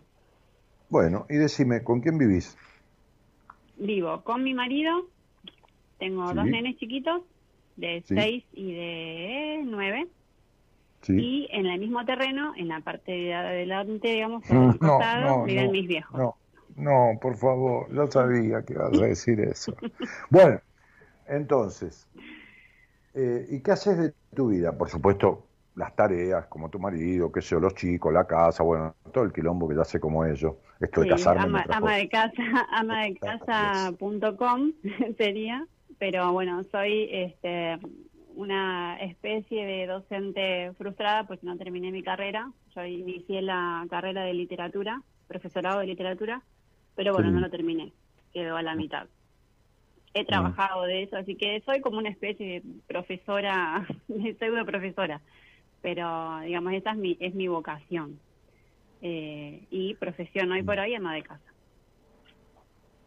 Bueno, Qué casualidad, hoy atendí a una chica que dejó por la mitad la carrera de literatura en una entrevista. Qué casualidad. también. Hoy, ¿eh? Hoy, hoy a la tarde, en, el turno de las 6 de la tarde, en una entrevista de primera vez. Bueno, este, ¿y, vos qué? Eh, eh, ¿Saliste por esta especie de consigna que yo hice o por otra cosa? Eh, no, en realidad llamé, en realidad mandé mensaje, te cuento cómo fue, porque si no, porque yo en realidad me enganché hace ratito en el programa porque no podíamos, este, no teníamos internet y no podíamos engancharnos cuando recién arrancó. Y bueno, yo ya venía mandando mensajitos, había hablado con Marita en algún momento y bueno, volví como, volví a intentar. Eh, particularmente llamó porque una, bueno, pues me encanta escucharte, me hace muy bien escucharte me he sentido identificada con muchas charlas eh, y me animé a llamar otra vez. Particularmente tiene que ver con, con, los altibajos, los estados de ánimo, eh, cómo me siento. Eh, bueno, tengo mi papá está muy enfermo, entonces es una cosa, es una mochila que pesa mucho. No, no, pero la mochila de la enfermedad de tu padre no es el problema. El problema es la historia desde que naciste con tu padre. Mm porque este, esta, esta es una decepción de tu vida, es un resentimiento. Es decir, este, cuando uno toca a alguien en la espalda y le dice, hola, ¿cómo te va? Y el otro dice, ay, pero pará, le dice uno, si apenas si te toqué. No, es que tengo un golpe hace más o menos 30 años. Si no me tocas, no pasa nada pero si me tocas, me duele. Eso se llama resentimiento. Resentir es volver a sentir. Es algo que no se, eh, vos eh, no quieras pasar por correcta ni perfecta, porque viste, ya tenemos ese problema con vos. Entonces vos preguntame, antes de escucharme, pensar que no es como yo digo, preferiblemente decime, pero ¿por qué me decís eso sin nada que ver? Mm. ¿Está claro? Sí, sí. De hecho, te iba a preguntar, ¿por qué resentimiento? Sí. Ah, muy bien. Ah, está. ¿Viste cómo yo, hasta sé lo que te digo, causa lo que yo te digo. Bueno, muy bien. Describime tu relación con tu papá entre tus 5, 6 y 15 años. Más o menos. Pero no describímela, no me vas a contar la historia. Describime qué sentimientos primaban, qué emociones. Por ejemplo, admiración, ternura, enojo, carencia. ¿Qué, qué, qué, era lo que primaba en el vínculo con tu mm, padre? No, carencia no. No, porque bueno, papá siempre fue muy afectivo, por lo menos conmigo siempre fue muy afectivo, porque yo tengo dos hermanos más grandes. Eh,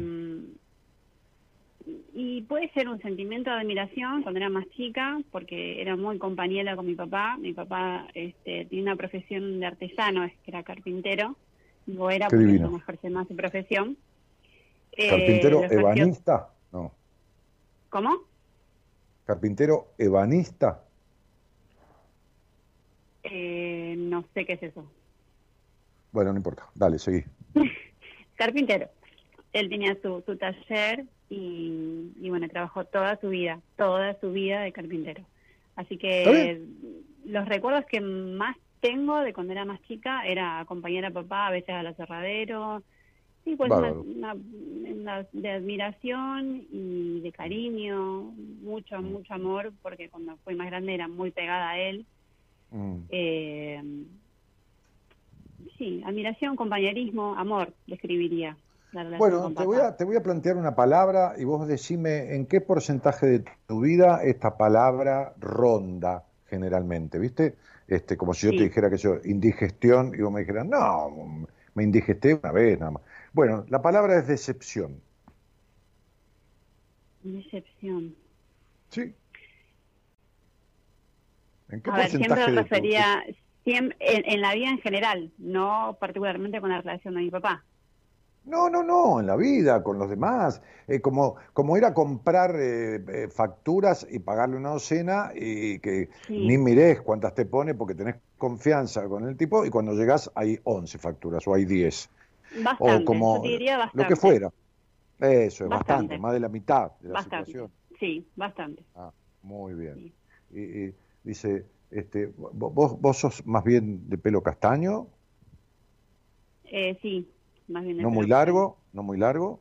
No, mediano, no, mediano, de la espalda más o menos. Pero mediano. ¿Y medís cuánto? ¿Metro sesenta y siete, sesenta y ocho?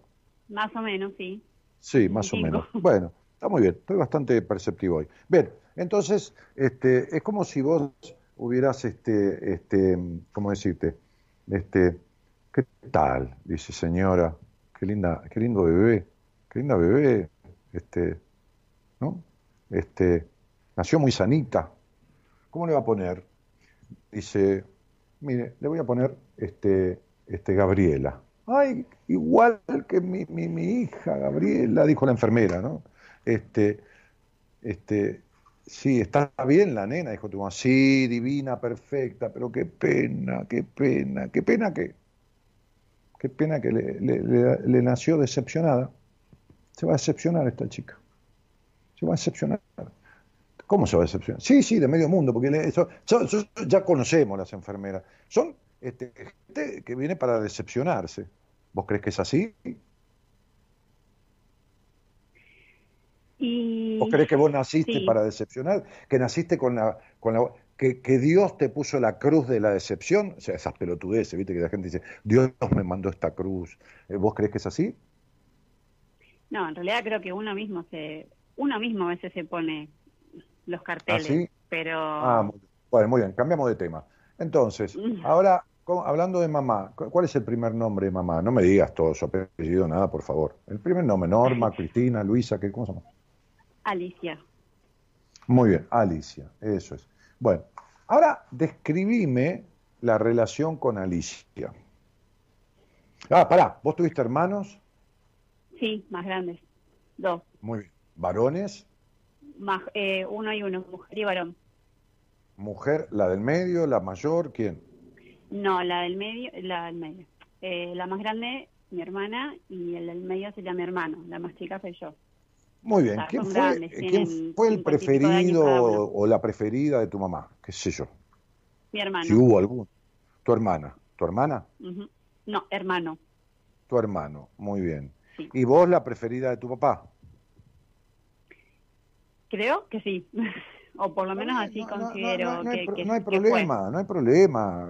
tenemos a Gla, eh, Alicia, era tu mamá, vos, tu hermano, que se llama ¿cómo tu hermano? Roberto, Juan Carlos, Pedro, José. Eh, René. René. ¿Y, tu hermana se llama? Irma. Irma, muy bien. Pobre Irma, claro, con razón, se siente más sola que un hongo toda la vida. Bien, entonces, este, porque así se siente. Entonces, el punto es, eh, decime, describime la relación con tu mamá, entre tus 5 y tus 15 años. ¿Cómo, era la relación con mamá? ¿De eh, enojo, de, pelea, de control, de, sentirte... Eh, ¿Qué cosa? Eh, compañerismo, sí, y, y, control, sí, también, mm. más que por ahí papá. Papá también, pero por mm. ahí era más como más impetuosa en ese sentido tu mamá. Sí, no, no, no, era, sí, no, no, eh, cambió mucho la relación cuando me fui haciendo más grande, en realidad, porque cuando no fui adolescente chocábamos mucho. No importa, no importa, no importa, lo que importa es la infancia, lo demás no importa nada. No importa nada. Sí, no, tengo, en realidad de la infancia tengo muy buenos recuerdos, o sea, no, no tengo... Bueno, tenés la vida perfecta. ¿Querés que cortemos y busquemos a alguien más? No, no.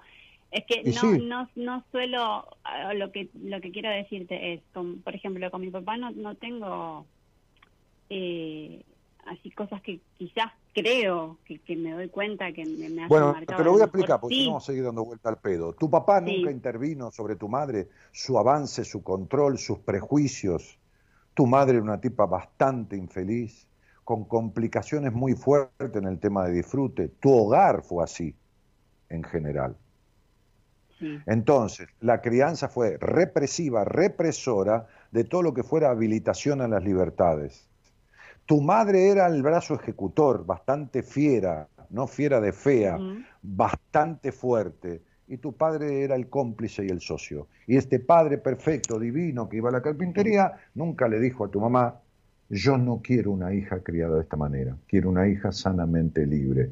Tu padre nunca te defendió y este es el resentimiento que tenés internamente con tu padre y como el padre representa al mundo, la decepción que quedó en tu aparato psíquico de tu padre se transforma en decepción en la mayoría de relaciones con el mundo.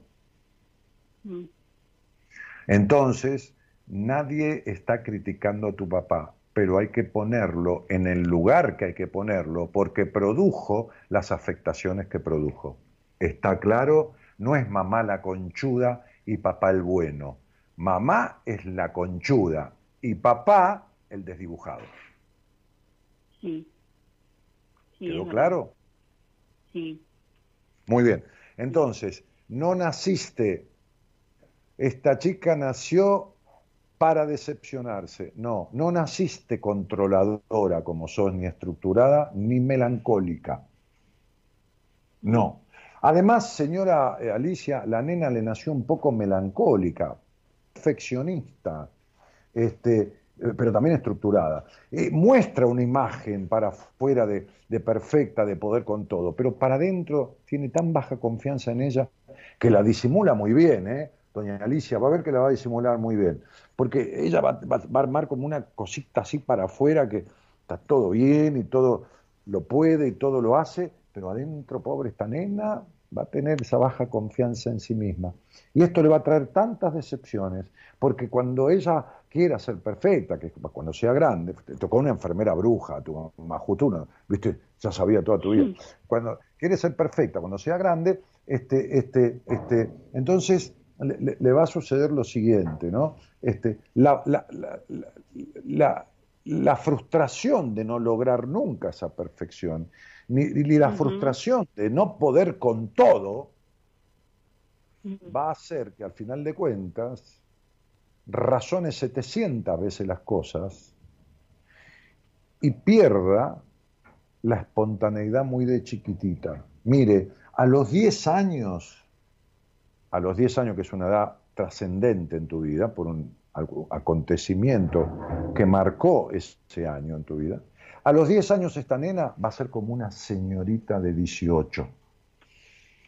Va a ver que va a ser la nena correcta, la políticamente correcta, la que corresponde. Una señorita, nada de una, una mocosita nena boludita de 10 años. Ella ya va a ser una señorita a los 10 años. Y así fue, ¿eh? La enfermera la acertó bárbaro todo. ¿Entendiste? Sí. Muy bien. Ok. Gran, parte de esa, sí, perdón, gran, gran parte de esa falta de confianza sí se, se nota, eso sí lo notó. Eh, sí, sí, yo sé. ¿Y lo otro qué? ¿Y lo otro qué? También, también. Claro, tu exigencia qué, tu necesidad de controlar todo qué. ¿Y, y, cómo te crees que Gabrielita se crió? ¿Y, qué, ¿Y quién te crees que es la dueña de Gabrielita? Debería ser vos. Por lo tanto, deberías darle a Gabrielita lo contrario a lo que le dieron en su crianza. No, le da lo mismo. La misma exigencia, los mismos prejuicios, el mismo control, todo lo mismo.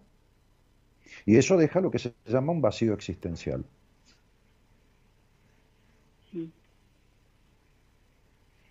¿Se entendió? Sí, perfecto. Bien, te aclaro para que te quedes tranquila y vos ya lo sabés, nunca te faltó nada en lo material, nunca.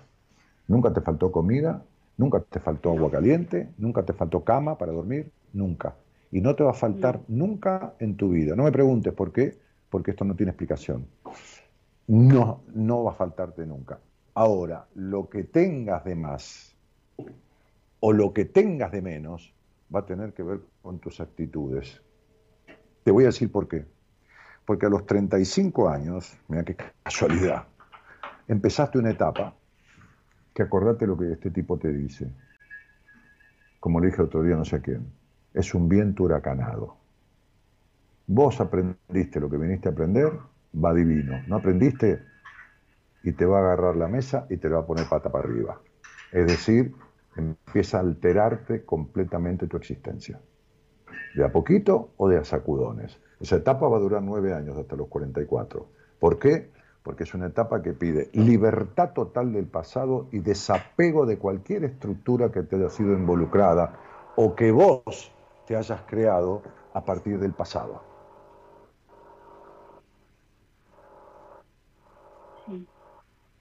No hay vínculo con hombres que no terminen en decepción.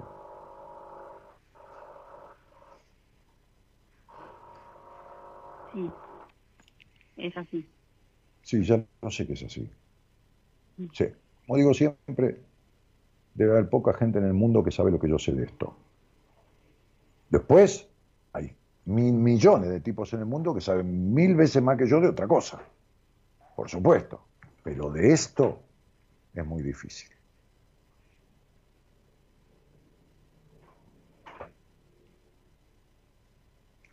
Entonces, la decepción de los hombres viene de la decepción de tu padre, que está en tu inconsciente, porque tu consciente, papá, fue un divino con el cual vos esto, lo otro, y está muy bien, nadie dice que no ha sido un buen tipo, nadie lo juzga. Lo que estoy diciendo es que ningún hogar, es, chao, mi vida, gracias, ningún hogar es perfecto y que todo hogar deja tareas para tu hogar, para tu vida, que tienen que ver con evolucionar. Vos sos la misma que ese hogar crió, con las mismas capacidades, mismas incapacidades y las mismas consecuencias. Por eso tenés un hombre niño al lado. Hmm. ¿Te queda claro, no? Sí. sí. Ok. Y no solo porque con este hombre niño tu papá va a seguir siendo el mejor, que era también bastante aniñado en ciertas carencias, sino porque este hombre niño te va a ayudar, sin que vos te des cuenta, a no trasponer nunca los límites, los prejuicios y las sentencias castradoras que te puso tu madre. Entonces te asegurás que papá siga siendo el mejor y no romper nunca los mandatos de mamá, que prohibieron o cercenaron la capacidad de disfrute en general y sobre todo en la intimidad. Sí. Bien, ¿entendiste?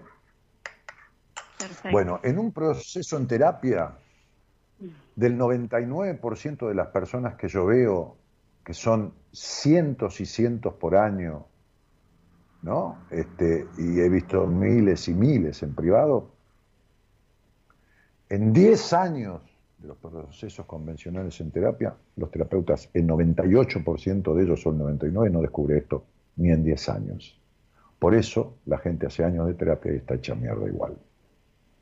Sí. Bueno, ¿Está yo, claro? por ejemplo, terapia nunca hice, por ejemplo. No. No, no importa. ¿Y cómo hacer terapia si vos tenés que poder con todo y ser perfecta? Es imposible. Pero, pero el punto es, quédate tranquila, que aparte yo tampoco creía en ningún terapeuta, y decía que iba en terapeuta, era un boludo. Pero lo, lo que digo es esto, este, eh, este bagaje de cosas no resueltas, no perfectas, por favor, ni correctas, porque la puta palabra, ¿viste? Yo tenía razón. ¿Viste cuando yo te dije, dijiste una palabra que para vos es venenosa? Correcto. Sí. Cagaste. Muy bien. Este, entonces, eh, estas cosas no resueltas van a empeorar y muchísimo. Pero no es para amenazarte, ¿eh? ni nada, yo, ningún interés, para nada. Simplemente es mi verdad. Es mi verdad, no Sí, es la verdad revelada ni nada. Es imposible que vos pases estos próximos nueve años sin tremendos temporales en muchos factores de tu vida. Sí. Porque esta etapa de nueve años que empezó a los 35 justo, este, no te voy a ayudar a aprender a sacar la cuenta porque e- es un quilombo, pero es una boludez, tenés que sacar el total de tu fecha de nacimiento este, y, y- y- restárselo al número 36, que es un número clave, y eso te da la primera, la- lo que duró la primera cantidad de años de tu etapa, que son 34 años. Date cuenta que vos nunca saliste del hogar donde naciste. Emocionalmente estás ahí, porque estás como te criaron. Sí. Y físicamente estás ahí porque vivís en el mismo lote. sí. ¿Ok? Es que, es que así me siento. Eh, Vos, A- aparte vos- que tengo una es que también me siento con una responsabilidad muy grande, que es lo que también a veces me me satura. Eh, porque eh, eh, mi papá tiene una enfermedad que está postrado, entonces necesita 100% de atención y bueno, estoy acá, yo, la mayor parte del tiempo cuando tu, ayudando. papá, Cuando tu papá, ¿cuánto hace que tiene esa enfermedad tu papá? Y 15 años más o menos. Cuando tu papá no tenía esa enfermedad, vos eras la misma y eras la otra mujer de tu papá. Eso es lo que siempre fuiste. Vos sos la esposa del señor con el que estás, o la pareja, pero mujer sos la mujer de tu papá. Ese es tu hombre. Mm. Ese es tu hombre. A vos, cuando se muera tu padre, no se va a ver muerto tu padre, vas a enviudar. Porque hasta hoy tu padre era el hombre de tu vida. Sí. Bueno, se terminó eso. Se terminó. ¿Me entendiste? Es decir, se terminó porque esto queda en tu cabeza y vos no vas a poder seguir registrando lo mismo que registrabas. Porque además, no es que yo te digo y vos decís que sí. Pues si yo te digo anda a comer mierda de gallina, vos no me vas a hacer caso. Cuando yo te digo y vos asentís, es porque te hace centro lo que te digo, porque te estoy describiendo tu vida. Sí, sí, sí, sí, al 100%. Perfecto, no hay ningún problema. Yo podría describirte que no es necesario, ni lo voy a hacer, estamos en radio, ni me interesa. De punta a punta una relación sexual tuya, de punta a punta. ¿eh? Yo te podría describir hasta la manera que vos das sexo oral, cómo, hasta dónde y de qué forma y qué te produce. Todo, la sensibilidad de tus pechos y, la intensidad, lo no, el porcentaje de veces que vos creés que tuviste un orgasmo y cómo lo tuviste. Hasta eso podría decirte, pero no me interesa porque no forma parte de esta conversación, porque todo eso es consecuencia de lo que hablamos. Porque la enfermera le dijo, ay, una cosa más señora, esta nena tan linda, qué pena que va a tener esos problemitas con el sexo. No, tampoco naciste así. ¿Queda claro? Sí. Entonces te deseo éxito si emprendes un camino de transformación. Y la menos peor suerte posible si no haces nada. Porque a estas cosas no las arregla la suerte. La suerte es solo para el azar, para la quiniela, para la ruleta, para que no llueva cuando lavaste el auto. Para lo demás no sirve la suerte. ¿Entendés? Sí, sí, sí. Sí. sí hay conflictos traumáticos de tu infancia que como permanecieron como conflictos se transformaron en un trauma porque el trauma es un conflicto a repetición, por ejemplo las decepciones, por ejemplo las dificultades en la intimidad, cosas como que tenés una dureza en el pie y pasaron 30 años y se forma un callo plantal, ¿viste? En ti no hiciste nada. Bueno, hay cosas que, se, que están plantadas así que se desarman, por supuesto, por supuesto que se desarman divinamente pero que vas a tener que atenderlas. Sí o sí, no hay otra. no, no. Trajiste una capacidad bárbara de madurar. En el centro de tu esencia está la capacidad de maduración, que tiene que ver con cortar la dependencia emocional del pasado y ser una tipa madura, no seria, como madura. Y ser maduro es, mira Daniel, te agradezco mucho, pero yo voy a dejar todo como está y me voy a bancar las consecuencias. Eso es ser maduro. ¿Me entendés lo que te quiero decir? Ser maduro es tomo una decisión y me banco las consecuencias. Bueno, tu decisión es que todo siga igual. Bueno, bancate las consecuencias. Eso es ser maduro. No te quejes, ¿eh? No te quejes de las decepciones, ni el vacío existencial, ni tu profunda melancolía ni de tener sexo mirando para el lado del placar esperando que otro acabe. No te quejes, no te quejes tampoco si tu cuerpo empieza a acusar hipotiroidismo, enfermedades, nódulos en una teta, no te quejes de nada de todo eso, porque eso va a depender, todo eso, el 80% de tus decisiones. Un 20% es destino, pero el 80% va a depender de tus decisiones. Y si tu decisión es me quedo como estoy, es como decirle a la madre, no pienso hacer los deberes, ni lavarme los dientes, ni hacer la cama, ni bañarme, ni limpiarme el culo, ni ir al colegio. Es lo mismo. ¿Te imaginas si vos le decías eso a tu madre, no? Sí, no. Claro, no, ni te lo imaginaba. Bueno, tu mamá al lado de la vida es una cagada, es un grano de arena en el desierto, igual que vos, igual que yo. La madre verdadera, a la que le debes la tarea, es a la vida. Y desde los 35 dice, desapego de tu historia y cambio transformador hacia tu libertad. Olvídate. Olvídate. Ahora, Daniel, te, puedo hacer una pregunta porque es algo que me está haciendo ruido desde que me lo dijiste. ¿Por qué, por qué de tantos años eh, este cambio, esta transformación se acentúa en los 35? Porque empezó la segunda etapa de tu vida que empieza a los 35 años y tiene, está regida por un número que exige eso, que el viento orienta hacia Punta del Este. Y si vos seguís navegando para el lado de Chile, vas al revés. Sí. Nada más. ¿Por qué? Porque hay una cuenta que se utiliza el número 36, que se llama el número de los magos, que tiene 48 cálculos para hacerlo, pero es un número clave que es el 36. Para saber lo que dura la primera etapa de una persona, al 36 se le resta el total de la fecha de nacimiento. Muy fácil. Vos naciste un 18, ¿de acuerdo? Sí, sí. ¿Qué es un 9? ¿Qué es un 9? 1 y 8, 9.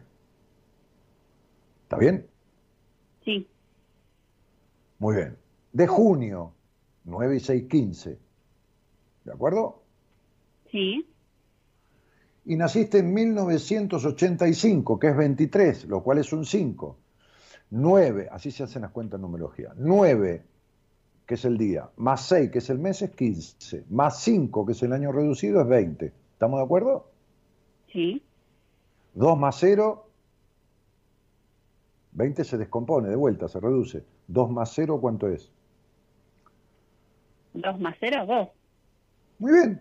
El total de tu fecha de nacimiento es 2. ¿Entendés que sacamos la cuenta? Sí a 36, que es el número clave para determinar, restándole el total de tu fecha de nacimiento, le restamos el 2. ¿Cuánto da? 36 menos 2. 34. Muy bien. El 34 es el número clave que duró la primera etapa de tu vida. ¿Sabes por qué número está regida la primera etapa de tu vida? Por un número 6. ¿Sabes qué significa eso? Que esta, esta familia, si le sacamos la foto, va a aparecer la familia Ingalls pero que fue recontraabsorbedora, encerrante y te dejó 78 conflictos que vos no notás y que nadie ve. ¿A qué edad terminó la etapa? A los 34. No te voy a explicar cómo se saca la cuenta para sacar qué va a regir la segunda etapa, pero a los 35 empieza la segunda. Lo que pasa es que yo tengo ahí la computadora, pongo tu fecha, todo, hago y me da los cálculos. Bien. Que yo lo sé sacar con la mano, por supuesto, pero ¿para qué mierda me voy a poner? ¿Entendés por qué a los 35? Sí, sí, sí, sí, sí. ahí sí ¿Y entendés que, me, entendés que me está viendo esa edad? Sí. ¿Y entendés que este año es un año uno? Número uno quiere decir que empieza una etapa diferente en tu vida, con un número 6 que dice el yo por delante de la familia, y que este año, al no transitarlo de esa manera, te produjo una sobrecarga de cosas y una sensación de estar sola con todo y un encierro de una puta soledad interna que se profundizó. ¿Me equivoco? Sí. No, tal cual. Bueno, mi vida, entonces te mando un cariño grande. De, a vos te costaba creer en todo esto, porque sos una mina que por las traiciones de la infancia de tu madre y de tu padre, siempre creíste solo en lo que veías. ¿Entendiste, no? Sí. Yo te conozco más que, más que tu marido, más que tu padre y más que tu madre. En 40 minutos. Te mando un beso. Gracias, Daniel. Buenas noches. Chao.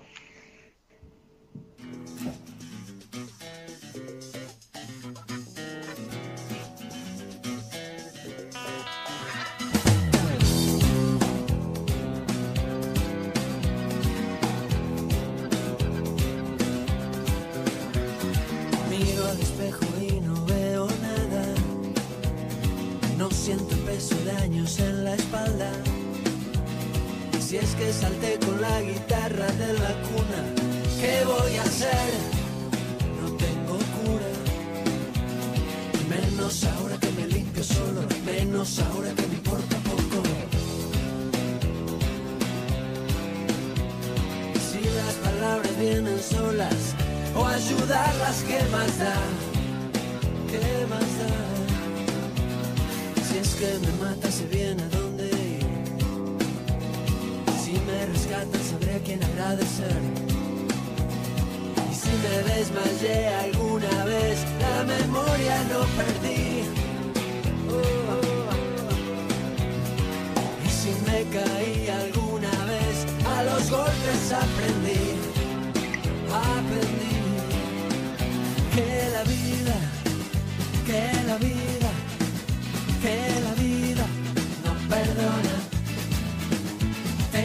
margina, te fascina,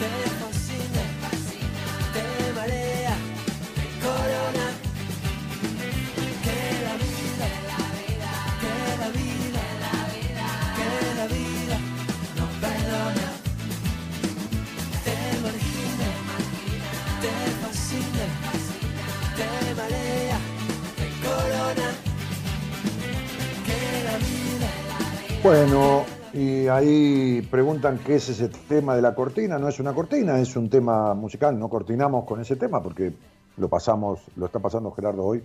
Debe haber puesto el título, eh, él suele postear los temas que va pasando. Este, Graciela Lisa de Robas dice sí, sí y sí en terapia. ¿De verdad una puede sanar todo eso o casi todo? Suena tan difícil hacer el clic, ¿qué sabiduría tenés? Y si no, ¿para qué carajo te crees que se lo estoy diciendo? si yo sé lo que le pasa, sé cómo se arregla.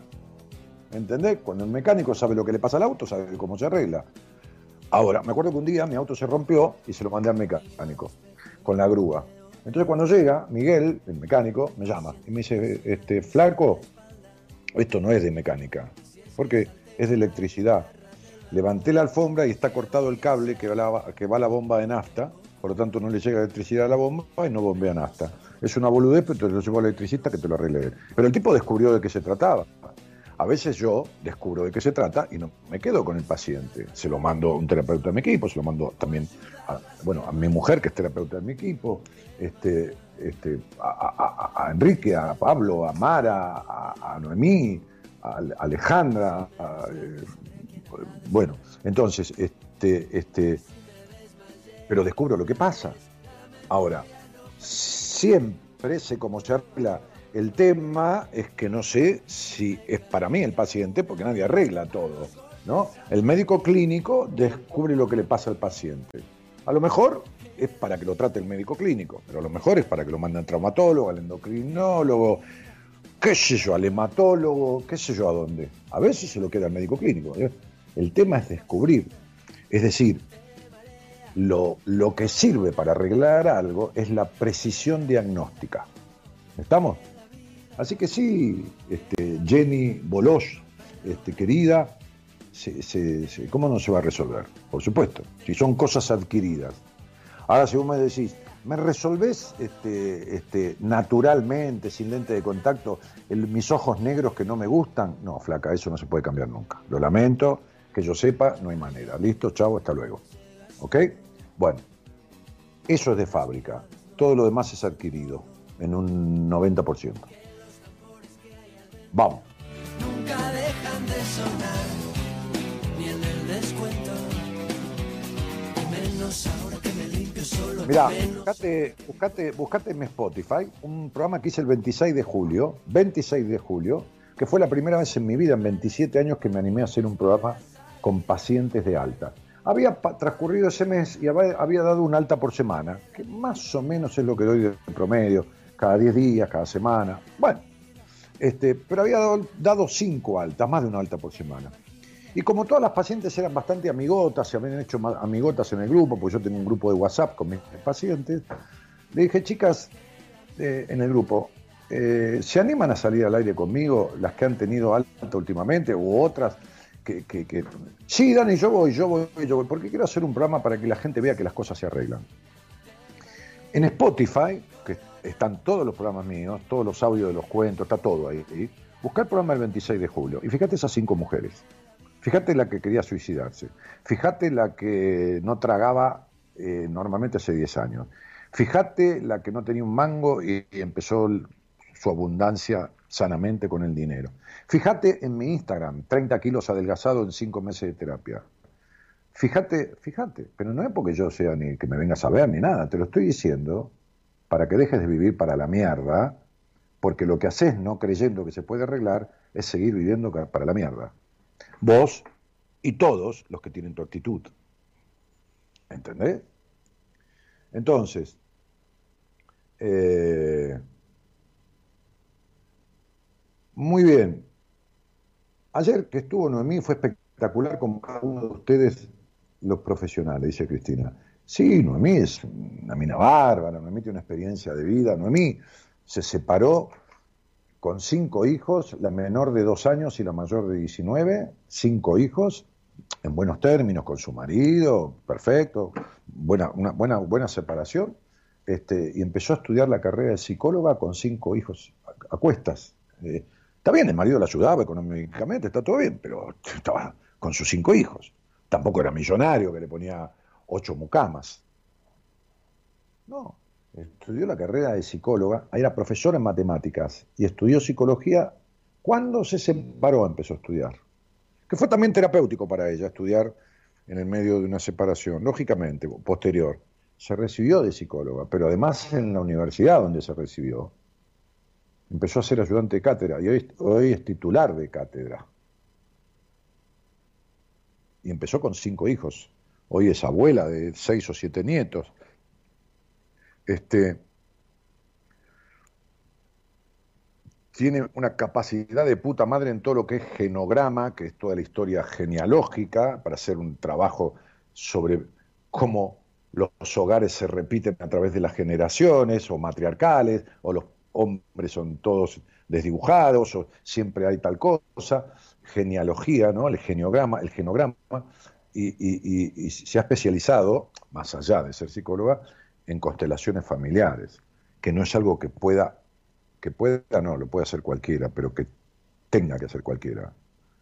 Porque estoy podrido, ya lo he dicho mil veces, cuidado con la gente que hace un curso de dos meses y se pone a medicar flores de, de, Bach o, o, hacer constelaciones familiares o todo eso, ¿no? Porque te rompen la cabeza, al pedo. Este, eh, Enrique Audine, licenciado en Psicología en la Universidad de Buenos Aires, que es del equipo, fue sacerdote 13 años, desilusionado de la iglesia, renunció a la iglesia. No es que lo echaron, no es que pedófilo, no es que... No, se fue. Empezó a estudiar psicología en la UBA, después de haber estudiado 8 años para sacerdote y ser 13 años cura. Y estudió psicología y se recibió en la UBA. Es profesor terciario en seis materias de escuela superior en seis materias. Después se casó y tuvo dos hijos. Pablo Mayoral, Maradís, que no la conocen ustedes. Entren, maradís.com. La empresa más chica con la que Mara tiene relaciones profesionales como psicóloga en el tema de estrés, liderazgo, este, aprovechamiento de personal y todo lo demás, la más chica es Alfajores Cachafaz. De ahí en más, Loma Negra, Shell, Banco Patagonia, este, Claro Argentina de celulares, las empresas, BMW, las empresas que se le ocurran. Docente universitaria de la Universidad Católica Argentina. ¿De qué estamos hablando? Ninguno, ninguno es el mejor del mundo, pero todos tienen coherencia, honestidad y conocimiento. Punto. Ese es mi equipo. Y yo tengo el orgullo, y mi mujer, que es una bestia en lectura de registros acásicos y que no tiene lugar para pacientes. Entonces, y no porque yo se los derive, tiene su propia gente. Le derivé al principio. Le tuve que pedir por favor que me tomara marido una paciente que yo le di el alta de Estados Unidos. Entonces, digo, para mí un orgullo conducir semejante equipo de gente, que ninguno es el mejor de nada, ni yo tampoco. Pero tenemos coherencia, honestidad intelectual, sabemos lo que sabemos y sabemos lo que no sabemos, y conocimiento. Bueno, nada más y nada menos. Entonces, este, digo, y los que han venido a los seminarios que hemos hecho no pueden entender, no pueden entender, o sí entienden porque lo ven, lo que sucede en la dedicación de todo ese equipo uno por uno como si fueran niños, porque así son tratados y cuidados en los tres días de seminario, en donde pasan cosas que nadie se puede imaginar. Por más fantasía que tenga, la realidad supera la fantasía del estado que la gente, lo que le produce el seminario, este, este, la cara con la que llegan, el rostro con el que se van, todo, desde, desde, desde la comida, desde el cuidado de todos, desde de, la contención eh, personal en el abrazo, no se, no se pueden explicar. Cuando termina y aplauden al equipo parados, de pie, pero un rato largo, agradeciendo todos los que concurren, que han venido de todas las provincias y de muchísimos países. Todo esto es una satisfacción, muchachos que yo no tenga un turno para atender a nadie en entrevista de primera vez que atiendo martes, miércoles y, jueves, ahora cambié los viernes por los jueves, hasta todo febrero, que esté todo cubierto, estaba noviembre, diciembre, enero y febrero, y, y Marita me pide por favor que le permita dar lugares en marzo y yo no quiero. Y que haya 130 personas en espera, no tiene que ver con la suerte. Cuando vos escuchás el programa de 26 de julio y ves cinco personas de 20 y pico a 50 y pico de años con diferentes situaciones de vida que cuentan cómo estaban, cómo llegaron y cómo se sienten, y el que no tuvo dos meses de terapia conmigo, tuvo tres y medio, cuatro, exagerando, una creo que llegó a cuatro meses, entonces te das cuenta que se necesitan dos cosas para arreglar conflictos que el otro se ofrezca como paciente y que uno sepa lo necesario como profesional. No hace falta más nada. Se terminó. ¿Se arregla? No se arregla, se terminan. Porque si se arregla se puede volver a romper. No se vuelve a romper. Eso que se arregló no hay manera que se vuelva a romper porque se supera, no se arregla que es diferente. Cuando esta mujer que salió al aire hoy trabajara, si trabajara como corresponde su melancolía, sus limitaciones, su exigencia, no lo arregla, lo supera, no le vuelven nunca más. Señoras, señores, el señor Gerardo Subirana en la operación técnica y fíjate, musicalizando, mira, escuchá.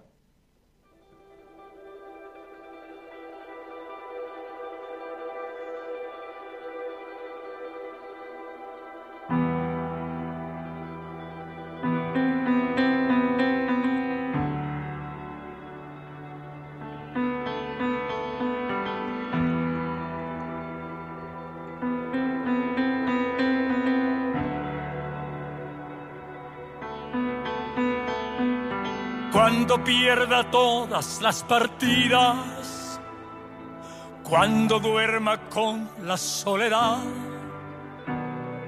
cuando se me cierren las salidas. Y la noche no me deje en paz, cuando sienta miedo del silencio, cuando cueste mantenerse en pie, cuando se revelen los recuerdos me pongan contra la pared. Resistiré, erguido frente a todo, me volveré de hierro para endurecer la piel. Y aunque los vientos de la vida soplen fuertes, soy como el junco que se dobla, pero siempre sigue en pie. Resistiré para seguir viviendo. ¿Quién es Rafael esto? golpes y jamás me rendiré. Y aunque los sueños se me rompan en pedazos. el Rafa cantando Resistiré. Resistiré. Ahí Gerardo Subirana musicalizando y Rafael resistiendo. Vero Luz dice una vez te mandé mensaje y me respondiste, uh, sos muy complicada o algo así. Es así, me asusta que sea por mi infancia. Bueno, flaca, yo no te puedo resolver la vida a través de un mensaje de Instagram. Hace algo, veme, ve a alguien y sentate a arreglarlo. Porque vas a seguir toda la vida igual, si no. O peor, por supuesto, porque lo que no se arregla empeora. Este, en, la, en el otro costado de Buenos Aires, estamos todos desperdigados. ¿eh? Este, un día nos vacunaremos y volveremos al estudio de radio. Este, eh, el señor eh, Gonzalo Comito. ¿Hoy estuvo ágil, Gonzalo? Gerardo, ¿estuvo ágil con los llamados o estaba mucho de chamucho con las minas?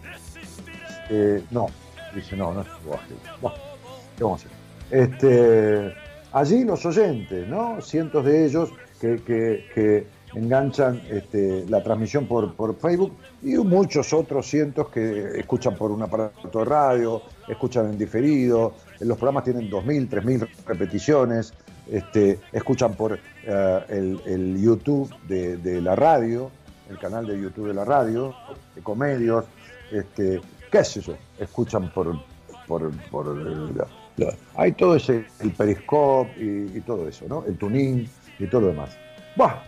este, y, yo acá, que, qué sé yo, voy conduciendo esto como voy pudiendo desde hace 27 años como le decía una señora el otro día, me decía, mira, ¿sabes por qué te quise ver? Pues yo te escucho hace muchos años.